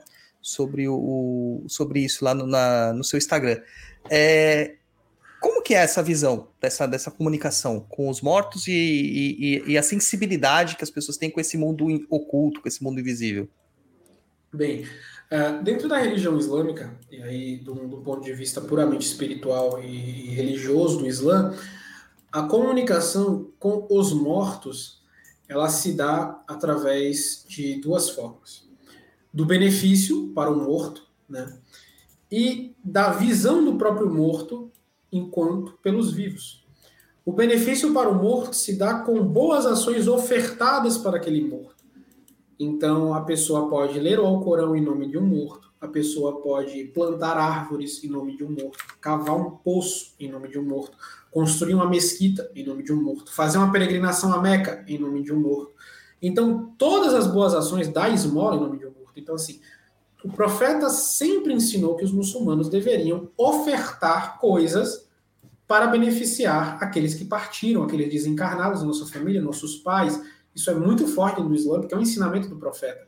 Você dar algo pelos seus progenitores, pelos seus ancestrais, pelos seus avós, você ter aquele contato, ir ao cemitério, poxa, é algo incentivado no Islã, para que você tenha um contato com aqueles indivíduos que estão ali e reflita sobre o fim da sua vida, refletir sobre a morte. Então o profeta recomendou que seus seguidores fossem aos cemitérios, que os seguidores dessem parte de suas ações para os mortos, não de um modo, digamos, puramente comercial, né? Ah, eu dei caridade para o morto e aquela caridade foi para o morto, como um dinheiro. Não, beneficia você e o morto. Beneficia você e ele ao mesmo tempo. Foi assim que o profeta ensinou. Então, você ter aquela, aquela coisa. Isso, isso que eu vou falar aqui não é uma opinião, digamos assim, de um Islã sincrético, de um Islã místico. Não, é o Islã normativo do arabista até o, o cara que está girando lá na ordem Sufi Mavlev, todo mundo acredita nisso, que você tem que beneficiar o morto uh, com boas ações. E os mortos, eles podem aparecer para as pessoas em sonhos. Ou seja, eles têm essa permissão, eles têm essa capacidade de comunicação com os indivíduos que estão vivos através dos sonhos. Ou seja, você pode ver parentes, você pode ver amigos, você pode ver figuras que você nunca conheceu desencarnadas, elas podem transmitir para vocês, digamos assim, coisas, lições e comentários e etc. E você pode ter aquilo ali. Inclusive, o próprio profeta Muhammad pode aparecer, Jesus pode aparecer para a pessoa no sonho, Moisés pode aparecer para a pessoa no sonho. E dentro da, da, da religiosidade islâmica, a ciência da interpretação dos sonhos ela é muito forte. Né? Você tem um grande sábio, considerado aí por alguns o primeiro psicanalista, o Ibn Sirin, que escreveu o livro da interpretação dos sonhos, né? Que dentro do Islã você entendeu o que é que aqueles indivíduos que apareceram para você nos sonhos queriam dizer para você. Então isso é forte dentro do Islã. Todo imã muçulmano, né, de uma comunidade, ele estuda como interpretar os sonhos, né, para ter aquele contato. Porém, o contato com mortos em estado ritualístico, é isso que a gente que é, que é o ponto interessante, que a gente que você tem todas as formas de religiosidade não abraâmicas, né, e até abraâmicas, algum, alguns ramos do judaísmo também praticam isso, ele não é visto dentro do Islã como algo genuíno, no sentido de o que você invoca, o que você vê, não é necessariamente aquele indivíduo falecido, mas algo conhecido como carinho, que é uma criatura do mundo dos gênios, ou seja, um jin, que vive com todo ser humano e conhece seus segredos, conhece a forma de se expressar, conhece tudo de você, sabe limitar perfeitamente, porque ele está com você do momento que você nasce, do momento que você morre, e ele tem uma vida maior do que a sua. Então, o Karim de Napoleão Bonaparte pode estar vivo, o Karim de Júlio César pode estar vivo, o Karim de quem quer que seja pode ainda estar vivo e ainda estar aqui e ser invocado. E falar como se fosse aquela pessoa. E dentro do Islã isso é uma coisa que não é vista com bons olhos, não é uma prática uh, considerada islâmica, porém não necessariamente se diz que aquele cara é um demônio. Porque você tem a prática dentro, a concepção dentro da teologia cristã, que você tem uma classe de seres chamado anjos caídos e uhum. que se converteram de anjos em demônios e que esses demônios são invocados em rituais de magia. No Islã, anjo não pode cair. Porque o anjo é um ser de luz e ele não pode pecar, ele não pode errar, ele não pode ir contra Deus. Então, para o Islã, não existe Lúcifer, o anjo caído que se rebelou contra Deus. Porém, há criaturas do mundo oculto, conhecida como os jeans e gênios, que podem optar por ser espíritos do bem ou espíritos do mal. E aí você tem os jeans, que é o, o gênero geral dessas criaturas, e você tem os shayatin, né, que são o plural de shaitãs, ou seja, aquele gênio que decide ser o mal. E ele pode ser invocado, ele pode ser. Tanto os bondosos também, tá? Eles podem aparecer. Eles podem ser invocados, eles podem ser ordenados fazerem coisas, eles podem demandar coisas. Eu acho muito interessante que a gente encontra muitos paralelos dentro do Islã com as religiões de matriz africana nesse ponto, porque dentro da religião de matriz africana, acredita-se que quando você faz uma oferenda para um orixá, ele absorve a energia daquela comida, Sim. ele come aquilo ali, ele se alimenta daquilo ali. E dentro do Islã a mesma coisa, tanto é que o muçulmano ele tem que falar bismillah antes de comer, para que as criaturas do mundo exterior, os jeans, não se alimentem daquela comida que ele está comendo também. Que o jeans se, se apropria da é energia. Exatamente daquilo ali. Então, assim, o muçulmano antes de comer tem que falar bismillah, que é em nome de Deus. Não só como uma forma de agradecimento, mas proteção alimentar. E até uma forma ritual de comer, começando pela beira até o centro da comida, porque acredita-se que a barca de Deus ela desce pelo centro da comida. Então, assim, tem muita semelhança, mas óbvio, numa religião é vista de um modo, mas na outra ela não nega que aquilo ali existe, só que ela explica de outra maneira. E é muito interessante esses paralelos que existem. E aí é por quê? Mais uma vez, porque são religiosidades de origem semelhante. São religiosidades que tiveram uma história compartilhada. Você pode não se agradar disso, você pode não gostar disso, você pode gostar, enfim, mas você não pode negar que existiu. E você vai encontrar elementos teológicos islâmicos, isso é muito interessante. O professor Mário Filho ele aborda isso. Elementos da teologia islâmica dentro do candomblé. Né? Sim. E no livro do, do, João do Rio, ele fala sobre isso.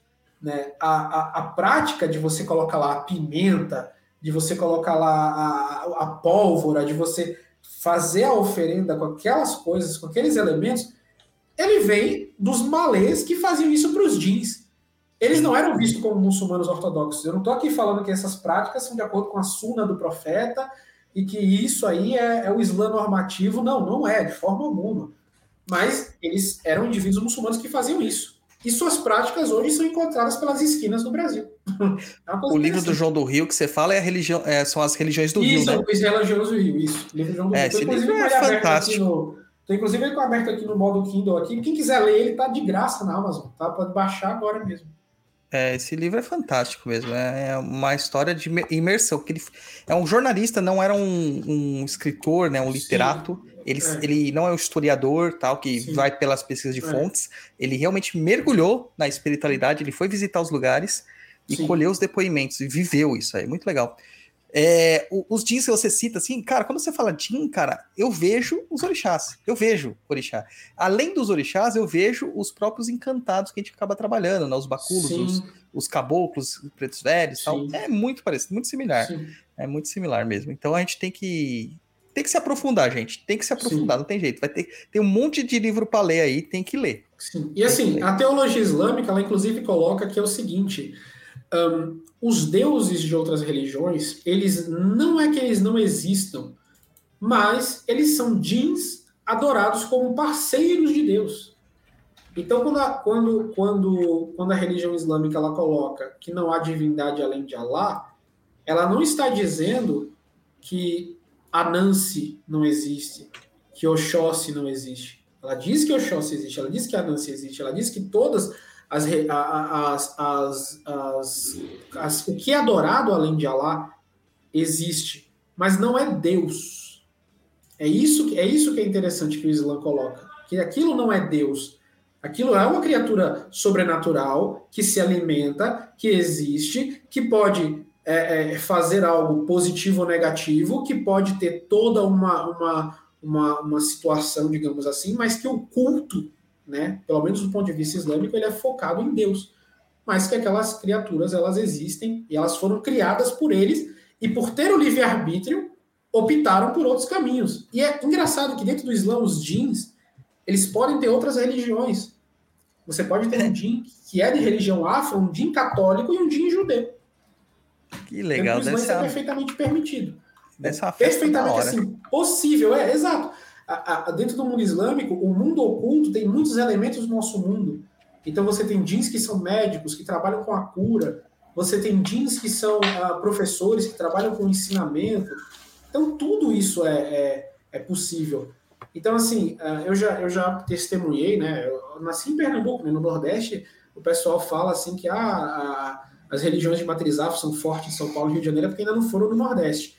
Sim. Mas se vocês forem no Nordeste, eu já testemunhei, assim, não obviamente voluntariamente, porque eu não fazia parte dessas religiões, mas isso é algo que às vezes você vê na rua, de é, pessoas incorporadas por espíritos, elas beberem quantidades absurdas de bebida alcoólica, beberem quantidades absurdas de mel, de enfim, de coisas e não serem afetadas por isso. A explicação que o Islã dá é que elas, ela- aquilo ali não é elas, é os, são os jeans. Então, por isso que eles têm essas capacidades sobrenaturais, né? De entrar em contato com aquelas, com aquelas criaturas. Maravilhoso. E aí, japonês? Tem uma Entendeu? pergunta, Mais do- aliás, tem muitas, né, que surgiram, mas assim, é, você colocou no começo lá que existem vários, vamos colocar como as regras, né? Desde a alimentação, comportamento, ensinamento, enfim. Um, um praticante ou uma pessoa que vive dentro disso, ele consegue 100% praticar totalmente tudo que é colocado? Nenhum, nenhum Ou- muçulmano, nenhum muçulmano vai atingir a prática perfeita, exceto o profeta Muhammad, né? exceto o próprio profeta. Ele que é a epítome da prática do Islã. Então, o indivíduo, quando ele se converte ao Islã, quando ele se torna muçulmano, ele tem que se esforçar para praticar, porém não se desesperar pela fraqueza na não prática. É, é o que a religião islâmica ensina. Né? Allah não deseja, isso está escrito no Corão, né? Allah não deseja para vós a dificuldade, sim a facilidade. Então, as próprias normas islâmicas têm facilidades nelas mesmas. Por exemplo, no Islã, todo mundo sabe, é proibido comer carne de porco. Mas, na escolha entre morrer de fome e comer carne de porco, você pode comer carne de porco para salvar sua vida. O Islã, você tem que se lavar antes de rezar. Mas, na ausência de água, você faz uma oração, uma purificação simbólica com pedra ou terra, ou qualquer superfície natural e pura. Você finge que está fazendo aquela, aquela purificação. É uma forma de simbolismo. né? Você faz aquilo ali simbolicamente. Se você é, está em viagem, você não precisa parar para fazer as cinco orações diárias naquele momento. Você pode fazer mais tarde, você pode juntar as orações. Enfim, tudo no Islã tem uma facilidade. Ah, eu preciso jejuar os 30 dias do Ramadã, mas eu sou doente. O médico falou que se eu fizer isso eu vou desmaiar, eu tenho problemas de diabetes. Preciso fazer o jejum? Não preciso. Eu sou pobre, eu preciso peregrinar a Meca? Não precisa. Eu sou pobre, eu preciso pagar o zaká, a, a esmola obrigatória do Islã, que é para os pobres, não é para o templo. É, não, você não precisa. Enfim, eu sou mulher, estou menstruada, não é para rezar. É, enfim, eu sou mulher, sou obrigada a ir para mesquita? Não, só se você quiser. Então, assim, tudo no Islã tem facilidades e tem um, é, tarfif, que a gente chama no árabe, em si mesmo. Toda a prática do Islã tem um não, se você não conseguir fazer e se você não puder fazer. Né? É a exceção da regra. Exato. Entendi. Agora eu vou fazer uma outra pergunta, mas assim, não sei se vai entrar numa seara perigosa. Você responde se, se puder e se quiser. Por exemplo, a gente viu lá na questão do Afeganistão, lá o Estado Islâmico. O que eles praticam lá seria uma deturpação dentro do que é colocado para colocar, vamos dizer assim, aquele terror no, no- no- O- Enfim, é onde eles o passam, Estado né? Islâmico, o Estado Islâmico no Afeganistão é um fenômeno recente. Né? O grupo que manda no Afeganistão hoje em dia é o Talibã. Sim, no caso. É, o Estado Islâmico, né, o ISIS, o Daesh, ele foi importado para o Afeganistão em anos recentes. Mas o que, é que, o que é, que é aquilo ali? Né? O, o Afeganistão, ele desde o século XIX, ele está, desde a época do Great Game, né, entre Inglaterra e Rússia, ele está sendo constantemente invadido e belicizado. Se você ler um livro que eu estou até lendo ele aqui também, vou pegar ele aqui, que é do Peter Frankel, né?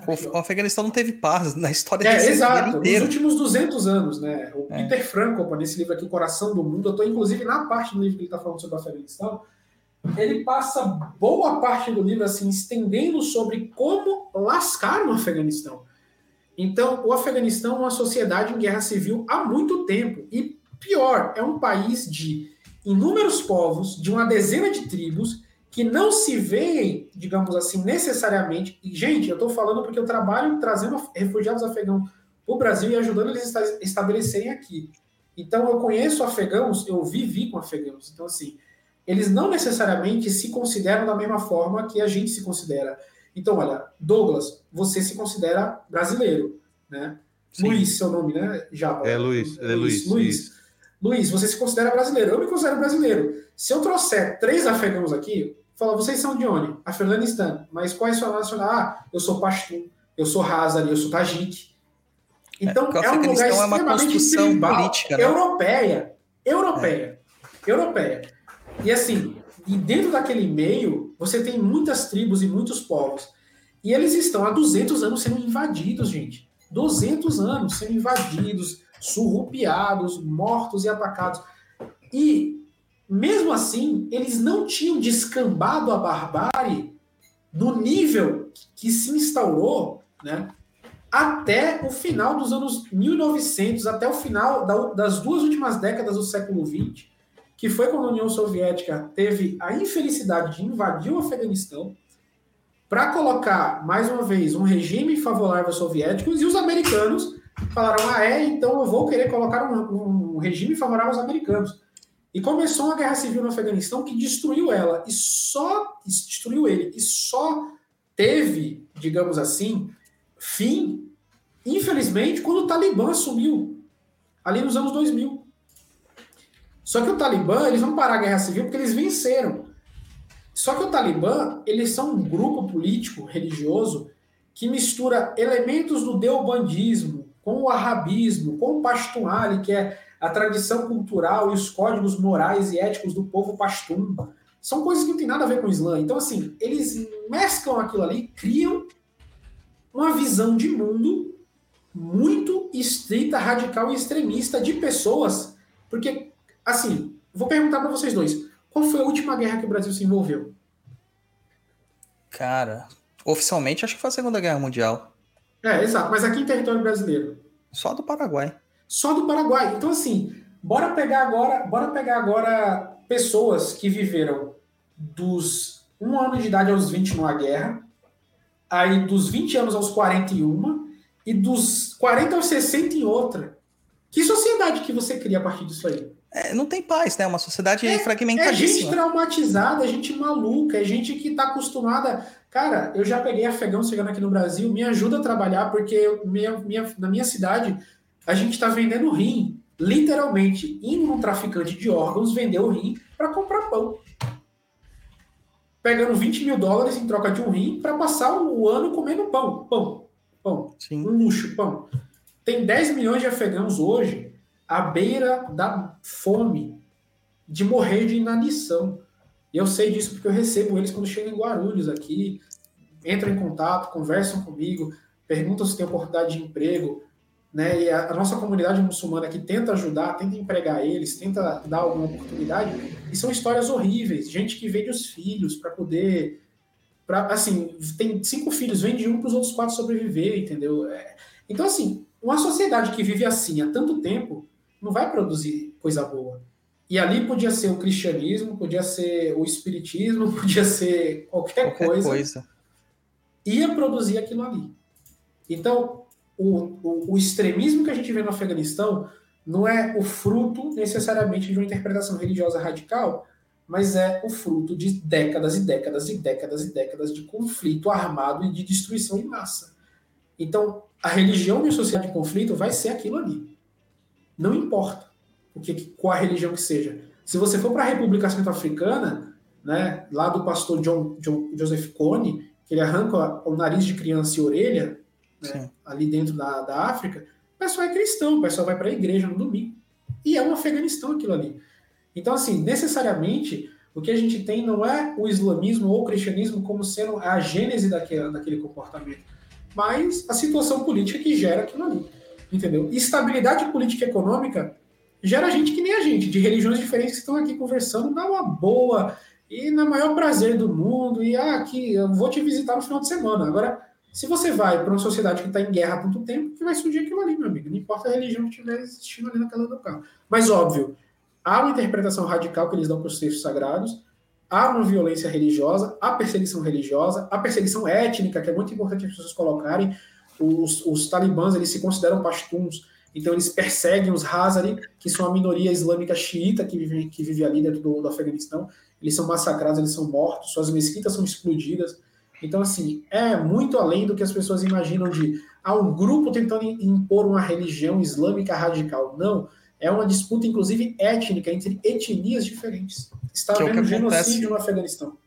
É o que acontece na África também. E, se, e Exatamente. um paralelo, uma coisa semelhante entre os dois é que sempre tem um Tem- envolvimento da Europa. Tem É uma uma porcaria do dedo da Europa no meio. É incrível. Você, você não vê um conflito no mundo hoje que você não tem o dedo da Europa no meio, cara. É Assim, impressionante. você não tem. Ou a Europa ou os Estados Unidos está metido em alguma coisa. É incrível. Isso. incrível. É, os Estados Unidos é, é uma Europa desfragmentada, É, exato, né? Exato, é. É a Europa É, que, que, que teve partenogênese ali.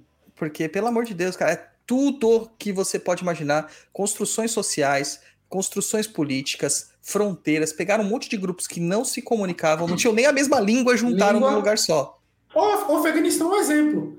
Você tem os árabes afegãos, porque o Afeganistão não é um país árabe, mas tem uma minoria árabe no Afeganistão. Você pegaram os Tajik, pegaram os Bek, pegaram os turcomanos, pegaram os Pashtuns, pegaram os, os, os Hazari, pegaram os Baloch, pegaram, ó, gente, vocês vão viver aqui, ó. Aqui- Daqui pra cá é Paquistão, daqui pra cá é Irã, daqui pra cá é o Cáucaso, e vocês vão aqui, se amem, tchau. Foi isso que aconteceu. E aí depois a gente vem as acusações de- dos Estados Unidos falando assim, não, mas É. tudo isso é culpa da Arábia Saudita Dita- que se amor de Deus, cara. fomenta a guerrilha. a Arábia Saudita, a Arábia Saudita, ela tem um papel fundamental na expansão do arabismo, que é necessariamente uma, uma, uma visão religiosa radical, extremista. Beleza, beleza. Mas quem que chamou a Arábia Saudita para estar lá? Pois é. A Arábia Saudita é aliada de quem? Sim, pois é. Osama Bin Laden, que era o chefe dos mujahedins afegãos, Totalmente Ele era- dos Estados Unidos. The Warrior of Peace, o guerreiro da paz, no- na imprensa britânica. Guerreiro da paz coloca seu exército contra os soviéticos em nome da paz.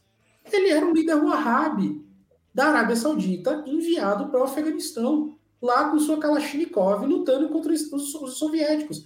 Então, assim, não adianta colocar a culpa na Arábia Saudita. A Arábia Saudita ela, é- ela é o pai intelectual daquilo ali. Mas quem, quem juntou a fome com a vontade de comer foi os Estados Unidos, poxa. E financiou Sim, todo mundo. Exato. Quem foi que, quem foi que chamou os guerrilheiros sauditas para ir para lá? Entendeu?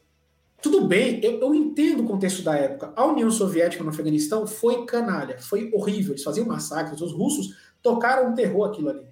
Mas os Estados Unidos não mandou seus homens para morrerem lá em massa contra a União Soviética.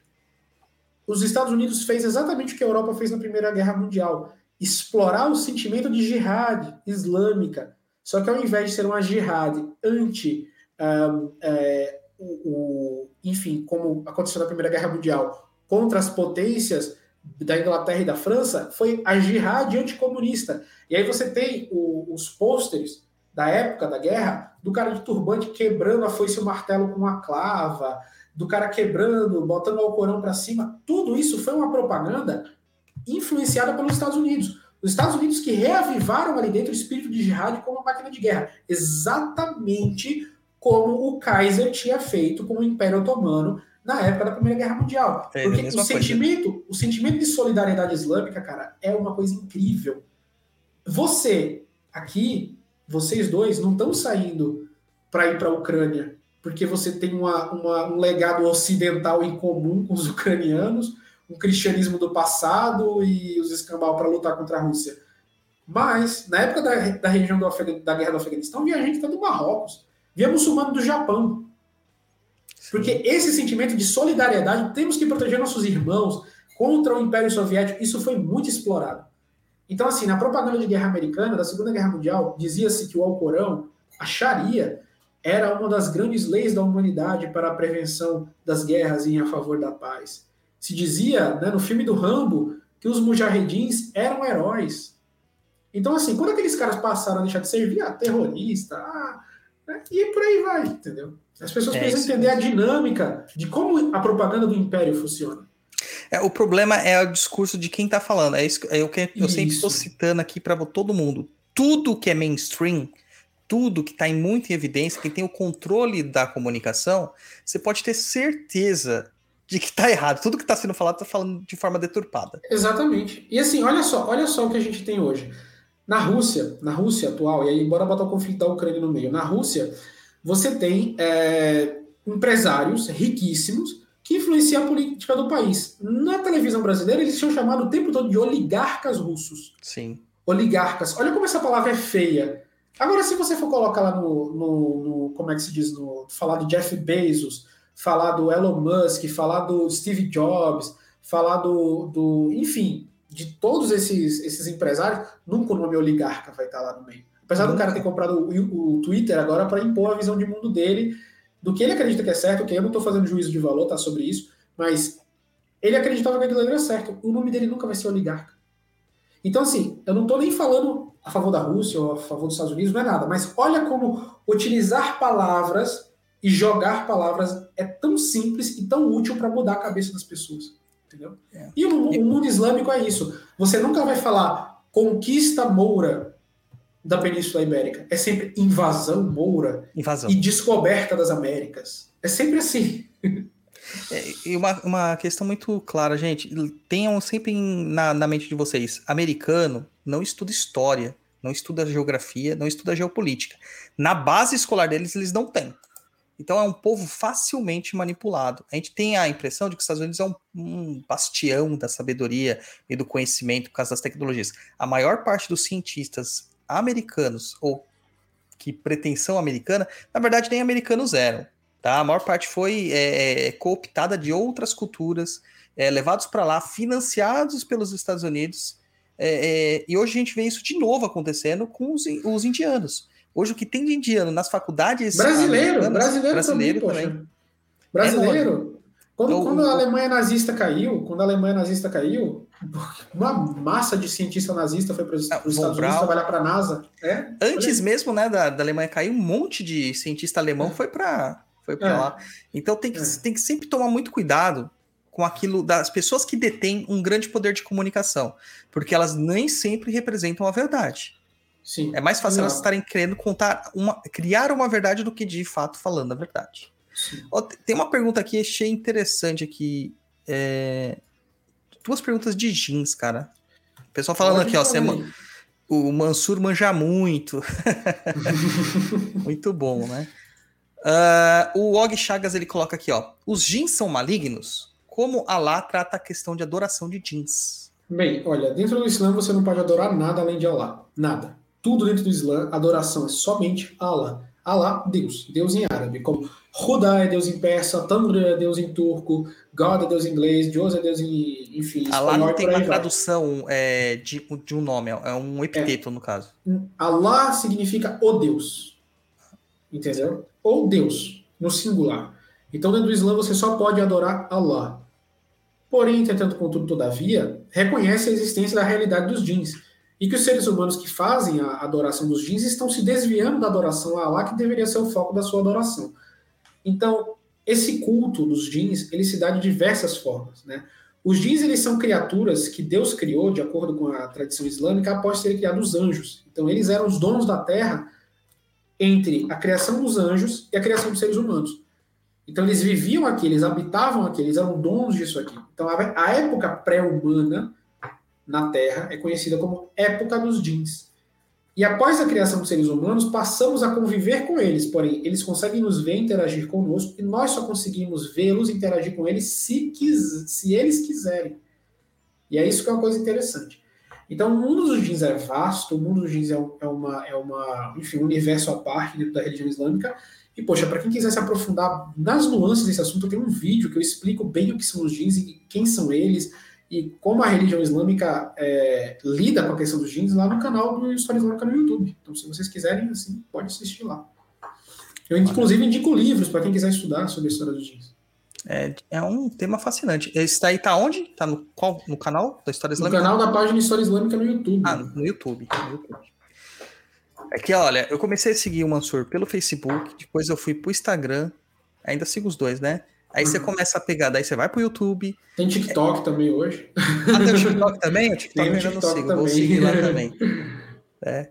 Eu até falei pra ele, foi difícil en- entender o que, que o pessoal tava falando. Assim, ah, fala com aquele cara que fala que tudo é árabe. Eu falei, que cara que é esse? Até os caras falaram da história islâmica. Eu falei, ah, por que, que você não Ah. chama pelo nome? Sabe, é que a gente acaba ficando pela, É, pela forma que a gente se expressa, né? é verdade. E a outra aqui, a pergunta do Denis Maronca, ele coloca aqui, ó. Dito que na visão do Islã ficam apenas jeans após o desencarne, apesar que os jeans morrem, né? Eles têm. É, os de um dia morrem, eles têm uma vida mais longa do que a nossa, mas eles morrem. Eles morrem com 400, 500 anos, tem dia que vive mil anos, mas eles morrem um dia. É, e o que. eu- Ixi, isso me deu uma outra pergunta, cara. Depois eu vou fazer. Sim. O que ocorre com o espírito humano? Existem divisões de céu e inferno para o Islã?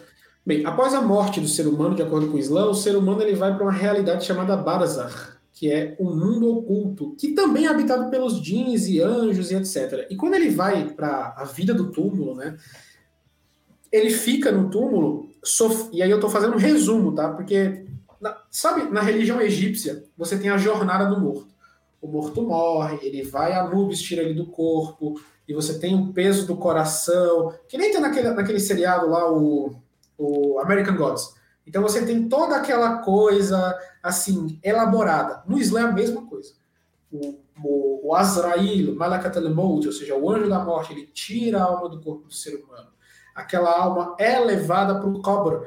E quando a pessoa ela está morta, ela ainda escuta o que os vivos estão falando, o que todas as pessoas estão falando, ela sente. Então é por isso que o profeta Muhammad proibiu mutilar o corpo das pessoas por exemplo, quebrar o osso do morto, fazer alguma coisa com aquele corpo, porque aquele corpo ele ainda está ligado ao espírito, a pessoa ainda sente.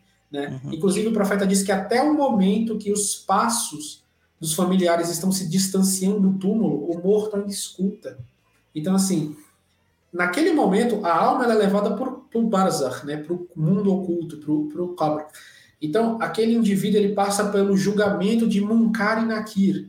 Munkar e Nakir são dois anjos que eles vêm para o túmulo do morto, sentam-se com ele e faz uma disputa religiosa, perguntando para o morto quem era seu Deus, quem era seu profeta, e a resposta é dada não de forma intelectual, mas o morto saberá responder de acordo com como ele praticou durante a vida. Então, assim, se a pessoa é facilitada, o questionamento de Munkar e Nakir é facilitado. Se a pessoa é uma pessoa de fé, uma pessoa de piedade, o questionamento de Munkar e Nakir ele é facilitado. Após a pessoa responder aquilo ali, a pessoa vai para uma realidade na qual, se ela responder, e óbvio, se ela tiver vivido uma vida é, proba, ela vai, ela vai dar aquelas respostas e ela vai viver um prelúdio ou do seu paraíso ou do seu inferno. E ali ela irá aguardar até o dia do juízo final, quando Deus irá julgar e decidir o destino final daquela pessoa. Se ela vai para o paraíso finalmente ou se ela vai para o inferno. E o paraíso islâmico não é igual ao paraíso cristão, tá, gente? O paraíso islâmico, assim, né, bora botar em uma cultura pop muito conhecida aí, o paraíso islâmico é mais parecido com Valhalla. Né? É um paraíso onde as pessoas têm acesso aos seus prazeres, onde a pessoa tem acesso a todas as coisas que elas desejavam em vida. E o inferno islâmico também é um inferno muito gráfico, com muitas descrições de como ele é, tanto no Alcorão quanto nos hadiths do profeta Muhammad. Porém, há um debate entre os teólogos muçulmanos se o inferno ele é eterno se as pessoas elas vão ficar é, no, no, no, inferno eternamente. Há um consenso de que pessoas que foram moderadamente más, elas saem do inferno depois e vão para o paraíso, né? elas passam por um período de, de, de, de purificação no fogo e vão para o paraíso, depois entram no paraíso e têm acesso às suas recompensas no paraíso.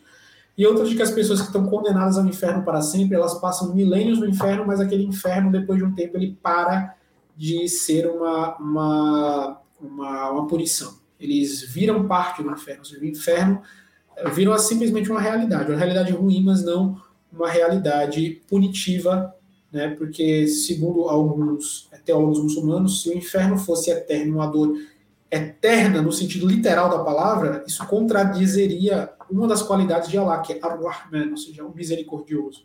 Então o inferno serviria para apagar os pecados daquela pessoa, até que ela se purificasse, porém, né, o, o final da vida dela seria o paraíso ou eternamente no inferno, porém eternamente no inferno sem dor. Né? Basicamente assim. Então, é, as, os muçulmanos não acreditam no paraíso exclusivo, ou seja, que só os muçulmanos vão para o paraíso, não. É, pessoas de, de, de outras é, religiosidades e crenças antes do profeta Muhammad nascer, etc., elas também têm um paraíso delas. O Islã ele tem um paraíso universalista também. Tá, isso aí já responde a pergunta do Gustavo aqui, que ele diz que no Islã existe a ideia de reencarnação. Então, não existe, porque... Não existe. Não é, existe. Dentro do Islã não existe. É o Tanassur, né? Que dentro em árabe é conhecido como Tanassur. Dentro do Islã não existe a reencarnação. Dentro do Islã existe o paraíso existe o inferno para após o dia do juízo final. Não é igual no cristianismo, tá, gente? Tem muita diferença. Mas, digamos, os conceitos são parecidos de certa forma. É, o, o cristianismo, ele nem, nem ele sabe explicitar exatamente o que, que é o inferno dele. É, hum. eu estudo bastante sobre a questão de demonologia, diabologia, e, cara, cada autor fala uma coisa completamente diferente, e gozado que eles estudam as mesmas fontes é, né, exato. medievalistas. Exato, então assim, dentro do, dentro do Islã existem anjos do inferno, mas esses anjos do inferno não são demônios. Eles não são anjos caídos que foram para o inferno porque eles são maus, não, eles foram criados por Deus para viverem no inferno. Para isso, então, né? Exato, o inferno, o inferno não é mal para eles, eles estão lá no inferno, eles são anjos do inferno. É o motivo do diabo, né? O diabo, o diabo, ele é malvado, foi expulso, mas ele tá dominando uma região onde ele vai punir quem é malvado e quem é, tipo, exato, faz sentido. Dentro, exato, dentro do Islã isso não existe. É impossível. Inclusive, Iblis, que é o, o rei dos gênios malignos, ele vai para o inferno ser punido pelos crimes que ele fez desde que ele existiu. Então, assim, dentro do Islã não tem, não tem isso de ah, a pessoa tá lá, chega um cara com um tridente lá, botando a pessoa para dentro do fogo. Existem os anjos que estão ali dentro do inferno para, digamos assim, cumprir os, os, a, vontade de Deus, os desígnios divinos, dentro daquela realidade chamada inferno. Mas eles são anjos, são, são, são é, que nem o Alcorão fala, anjos severos, mas não são anjos malignos. Eles não estão fazendo mal, entendeu? Ah, nessa questão do Iblis mesmo, como a gente falou lá que, a, que os, os, os gênios eles morrem, né? Ah, eles Sim. têm uma vida longa, morrem. É, o Iblis sendo um gênio, então ele já morreu, provavelmente, né? Não, dentro do Islã, o Iblis é um, um gênio que, com vida eterna, digamos assim. Hum. Porque quando ele é expulso da presença divina, né? Ele não era um anjo, ele era um gênio que Deus alçou ele da, da terra para o paraíso e após ele ter ficado orgulhoso, quando Deus pediu que todos os anjos se prostrassem perante Adão, e ele estava ali no meio, ele não se prostrou, ele dizia que ele era de uma raça superior, é né, isso que, que Islã acredita. Sim. É, Deus expulsou ele e ele tinha direito a uma última súplica. Então, ao invés de ele pedir que Deus é, o perdoasse, né, ele pediu que Deus desse vida eterna. Então, Deus deu vida eterna para ele. Então. Caramba. É. As nossas então, escolhas definem morrem. as nossas vidas. Exato, exato. Então, assim, Deus Deus não matou ele, Deus deu, assim, é, que nem a gente fala no Islã, Deus é tão misericordioso que até a súplica do, do, do ser mais maligno ele atendeu. Então, assim, ao invés de ele pedir perdão, me aceite de volta, não, ele disse, eu quero viver para sempre. Então, Deus deu, disse para ele, olha, até o mundo acabar, você vai estar vivo. Diante dos seres humanos existirem, até o fim da existência dos seres humanos, você vai estar vivo e você vai ter total liberdade para você fazer o que você quiser com eles desde que eles decidam te seguir. Então, o Jin, ele nunca, e os seguidores de, de, de Iblis, eles não têm poder de obrigar o ser humano a fazer nada, nada. Ele tem o poder de sugestionar. Quem segue é o ser humano, entendeu? Então, assim, é, o Iblis, ele é o primeiro pai de movimento racista na história da humanidade, porque ele cria um movimento de jeans que odeiam a raça humana porque consideram os seres humanos inferiores. Porque os seres humanos não têm poderes mágicos, os seres humanos não conseguem se mover entre as dimensões, os seres humanos não conseguem subir os sete céus divinos, que dentro do Islã você tem a divisão dos céus em sete camadas, eles não conseguem atravessar para outras dimensões. Os seres humanos são vistos como se fossem assim, as criaturas mais fracas, porque eles são morrem rápido, eles ficam velhos, se decompõem, ficam podres. Então, assim, eles são vistos como isso, né? como seres fracos. E o Iblis, basicamente, ele criou um movimento de racismo espiritual contra a raça humana. É, a história da criação do Islã é basicamente isso. Ele foi o primeiro Hitler, digamos assim. Pois é, pois é. A Mariana Favoreto aqui, ela coloca assim: qual a visão do suicídio do islamismo, né? Ele vai para um lugar específico ou vai para o inferno? Como que é essa. Bem, de acordo com o Islã, quando, mais uma vez, né? De acordo com o Islã, o suicida, ele, a gente tem uma visão muito parecida com a visão do espiritismo. Então, quando o suicida ele morre, por exemplo, ele ele é punido no pós-vida dele de acordo com a forma como ele se suicidou quando ele tirou a própria vida. Porém, tem vários tipos de suicida. Não adianta eu pegar e dizer que ah, aquela moça que tinha problemas de ordem mental e tirou a própria vida, ela é uma suicida, ela vai para o inferno. Não. A gente fala as coisas de linhas gerais. Se uma pessoa totalmente sã, é, totalmente, enfim, é, com, toda, com todas as suas capacidades mentais, ela tira a sua vida, ela vai para uma vida espiritual de punição, onde ela revive o momento da, da, da tirada da vida dela, da morte dela, várias e várias e várias e várias vezes, até que Deus decida que aquilo ali será interrompido. Mas é que nem eu falo para você, tem suicidas e suicidas. As pessoas gostam às vezes de saber essas coisas. Eu não estou dizendo que a pessoa que fez essa pergunta é assim, mas para dizer, ah, fulano se suicidou e é isso que vai acontecer com ele. Não, você não sabe. Você não sabe por que ele se suicidou. Você sabe nem se realmente ele se suicidou. Então é, é. é assim. É um assunto complicado. Pós-vida das pessoas dentro do Islã a gente não pode definir na hora do julgamento, que os anjos estão julgando, eles vão é, ver toda avaliar contexto, né? exatamente né? o contexto geral. Então, assim, dentro do Islã, é engraçado que assim, a gente não pode fazer a oração fúnebre para o suicida. A gente não pode. Não é, não é permitido que a gente faça o ritual. Óbvio que vai, ele vai ser enterrado. Ah, a pessoa suicidou, deixa ela apodrecer. Não, não é assim. Tem o um enterro, mas não é o um enterro com a oração fúnebre, o ritual. Não é feito pelo suicida. Mas um amigo meu, e aí eu estou falando uma experiência pessoal, não estou falando de jurisprudência islâmica aqui, tá? Uma experiência pessoal. Um amigo meu ele falou que lá no Marrocos, uma moça que tinha se suicidado, tirado a própria vida, ela, antes de ser enterrado, o sheik da mesquita, que era um grande sheik, fez a, a, a oração do morto por ela. Né? Então, assim, ninguém sabe o contexto, como é que aquilo ali aconteceu, né? o que levou aquilo Sim. ali a acontecer. É. Então, eu tenho essa visão também. Muito bom. O, o Ranking Crow coloca aqui perguntando se os espíritos humanos no paraíso e no inferno seriam capazes de comunicar. E já falou, por sonhos. Sim, Sim, e, e se comunicar entre si, tá? Os, as pessoas do paraíso podem falar com as pessoas que estão no inferno, as pessoas do inferno podem falar com as pessoas que estão no paraíso. Dentro do Alcorão, isso é totalmente permitido. Ah, que legal, tem ligação direta. Exato, ligação direta. Habitantes do inferno podem falar com habitantes do paraíso e habitantes do paraíso podem falar com habitantes do inferno. Muito legal, muito legal. O Good Homens lá, o do Amazon, ó. Tem tudo isso, a ver, isso. As pessoas não entendem, mas a cultura pop que a gente tem hoje, ela bebe muito na, na teologia islâmica, mas muito, muito, muito, muito. Muito mesmo. A questão principalmente da demonologia, todo mundo fala da demonologia é, medievalista europeia, eu vejo que a própria demonologia, ela bebe demais do conceito pra de anjo caramba, e de, e de jeans da, da... É, é do Islã, muito, mas muito, muito mesmo. Ah, por exemplo, os Silvestre II, né? O Papa, o Papa do Diabo que trouxe o, a matemática, né? Por isso que ele é diabólico para a Europa. Onde, onde as lendas que falam que ele era satanista, né? quem é que. Qual, o que, que essas lendas dizem? Dizem que ele foi estudar na Andaluzia muçulmana e por isso que ele virou satanista, entendeu? Então, assim, é, as pessoas não entendem que tudo, toda a visão que a gente tem, por exemplo, até do, do Lovecraft, na criação de Cthulhu, tudo, é, assim, uma, uma, mitologia onde eu não vejo muito isso forte é em Tolkien, por exemplo. Né? Ele não, ele bebe mais da fonte uh, eslava e da fonte, digamos assim, uh, germânica, é, europeia, né? germânica para criar aquilo ali. Ele tem os Haradrins e os Islins que são uh, baseados nos muçulmanos, mas não é tanto no, no, no core do lore dele, né? ele não é na, na parte principal. Mas muito da cultura pop hoje em dia tem uma influência islâmica muito, muito forte, cara muito forte. As pessoas só vão parar para perceber isso. O Santo Graal era a pedra da Caaba até a lenda de Wolfram ser cristianizada. Entendeu? Nas primeiras versões do Santo Graal, ele era a pedra dos mouros. Mas, enfim, isso é assunto para outra, outra live. E realmente o pessoal fala que é tudo, tudo é árabe, gente. Tudo é árabe. tá tudo certo. É árabe.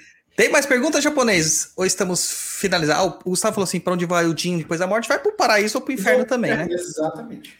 O Jin, o Jin não muda de contexto da visão de Alá perante o ser humano, né? Exato, exatamente. Ele é, ele, é, ele é um ser que nem a gente, ele tem uma vida longa, ele é um ser que tem uma vida longa, ele faz o bem, ele faz o mal, e quando ele morre, ele vai para o paraíso ou ele vai para o inferno. Né? Ele tem a mesma coisa, a vida do Barzakh, aí depois ele é julgado, aí depois do julgamento ele vai para o destino final dele de acordo com como ele agiu.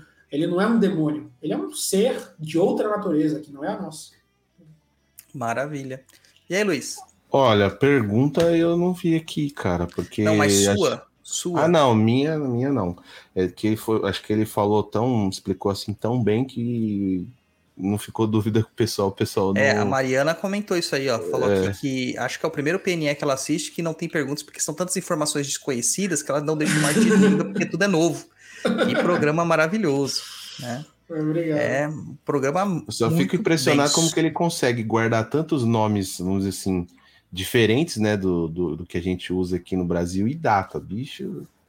Tá de parabéns. Obrigado. Sei como consegue guardar isso aí, tanto assim. E eu acho a, a- recitação do árabe uma das línguas mais bonitas de fala. Tanto Sim, que sim. o Alcorão, na verdade, você só consegue ter a experiência real dele se você lê em árabe.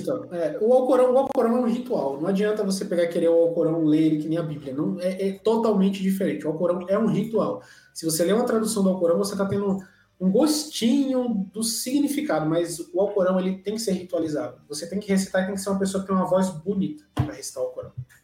É. Até o nome é. Alcorão significa a recitação, né? É isso, é Sim, declamar aquilo ali. É, mesmo na tradução em português que se tenta se aproximar, você vê a construção das frases, é uma é um É, poema ali sendo É, criado. exato, exatamente. E assim, ele é todo rimado, do começo ao fim. Todo rimado. É, Tem noção do que é isso? Todo E- e- rimado. É impossível isso ter sido feito simplesmente pela, É, pela é, capacitação humana, cara. É é, muita. Cara, e assim, não é que ele é todo rimado só. A proporção da palavra terra e a proporção da palavra água no texto é a mesma que a gente tem no nosso planeta. É muita coisa. Tem, tem um livro que eu coloco sobre os padrões numéricos do Alcorão, que você pode acessar no site da página História Islâmica, onde eu boto essas nuances do texto sagrado do Islã. Como é incrível essas, essas, esses detalhes que o escritor comum não vai se atentar a isso. Pegar um livro, qualquer pessoa não vai se atentar em colocar essas proporções terrestres, em descrever o desenvolvimento do feto no útero da mãe, em descrever como as montanhas são galgadas no fundo da terra, a diferença da água salgada para a água do mar dentro do oceano, o que acontece com o pulmão da pessoa quando ela é levado para o céu. Tá tudo isso no Corão, poxa. É. É, é uma coisa incrível, uma coisa incrível. É muito legal mesmo. Bom, é isso aí, gente. É... Mansur, cara, muito obrigado mesmo. Foi incrível, cara. O programa foi muito bom. Deixa aí seus recados finais, faz a sua propaganda, faz seu jabá, onde que o pessoal te encontra, onde que eles conseguem te seguir. Manda aí a sua recados. Pessoal, é a página História Islâmica com Mansur Peixoto, ou seja, comigo, né? Que é uma iniciativa aí que já vai para uma década, tá? Ela faz esse ano nove aninhos, né? Que eu estou trabalhando na página. Temos o site, que é o História Islâmica. Se você digitar no Google, vai ser o primeiro resultado que vai aparecer. É, se você quiser, temos o Instagram também, onde já temos atualizações diárias. O TikTok, tá? Que a gente tem vídeos também lá, que a gente responde, enfim, vídeos e respostas sempre e o Facebook, onde tudo isso é concentrado. A rede social, o YouTube também, que a gente tem um canal, mas a rede social que mais vai conteúdo da página História Islâmica é o YouTube, porque tem versatilidade. No YouTube dá para postar vídeo, dá para postar texto longo, dá para postar imagem. Todas as outras redes têm uma limitação ou outra. O Facebook ele é mais geralzão. Então, é a nossa maior página hoje já está aí com 140 mil seguidores. Então, assim, quem quiser pode ir lá e ter acesso a bastante coisa todos os santos dias. Maravilha, maravilha. Dá seu tchauzinho japonês. Bom, obrigado, Mansur, aí.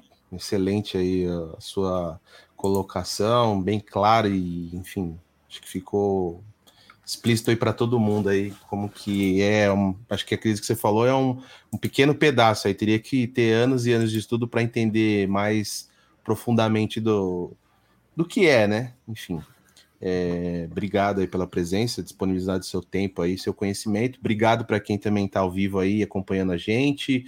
Você que vai ouvir esse programa ou ver futuramente aí também, muito obrigado. O uh, que mais que eu tenho que agradecer? Agradecer os nossos apoiadores aí que estão sempre junto com a gente. E basicamente é só. Apesar de hoje ser uma sexta-feira 13, né? Ser meio é, místico esse número, mas Estamos é um aí, dia graças excelente, cara. É um dia excelente. É, hoje é o dia sagrado do Islã, poxa. É, sexta... ah, sexta-feira 13? Não, Ou a sexta-feira. Sexta ah, para nós também. para nós ubandistas é extremamente sagrada a sexta-feira. É um e, fa e fal falaram que eu tô de camiseta branca, mas, cara, foi totalmente aleatório, assim. Basicamente, eu acordei, era a primeira que tava na pilha, eu peguei e coloquei. É, é. maravilha. Maravilha. Mansur, muito obrigado. Gente, segue lá, tá? O canal História Islâmica, segue as páginas, segue tudo. É, é muita informação. Desculpa se depois de algum tempo você seguindo o canal, fala assim, nossa, mas tudo tem influência ah, islâmico. Realmente é. é. Eu recomendo uma questão, é, quando a gente fazia um programa, a gente tinha um, um episódio sobre uh, religiosidade em geral com uma professora de ciência da religião, né, e com, com o Abreu, que era presbítero de uma eh, denominação evangélica, é uma visão meio holística das, das religiões. E uma das vezes a gente foi fazer um programa sobre islamismo e a gente foi fazer a imersão. Então eu recomendo, que a gente foi, esqueci infelizmente o nome do Sheik, faz muitos anos é, que nos recebeu, mas eu recomendo vocês que vão conhecer tá, a religião lá dentro, tá, nos templos. Tá? Eles são extremamente receptivos, eles gostam muito de falar sobre tudo, explicam, e fora disso, que é uma coisa linda, cara. É lindo mesmo, né? Não só a arquitetura, mas toda, toda a comoção, todo o envolvimento da comunidade em prol da, da religiosidade, tá? É, então, vá conhecer, tá bom? E é isso aí, meu povo. Muito obrigado para quem ficou até agora. Segue a gente, curta, compartilha todo mundo e tchau, tchau.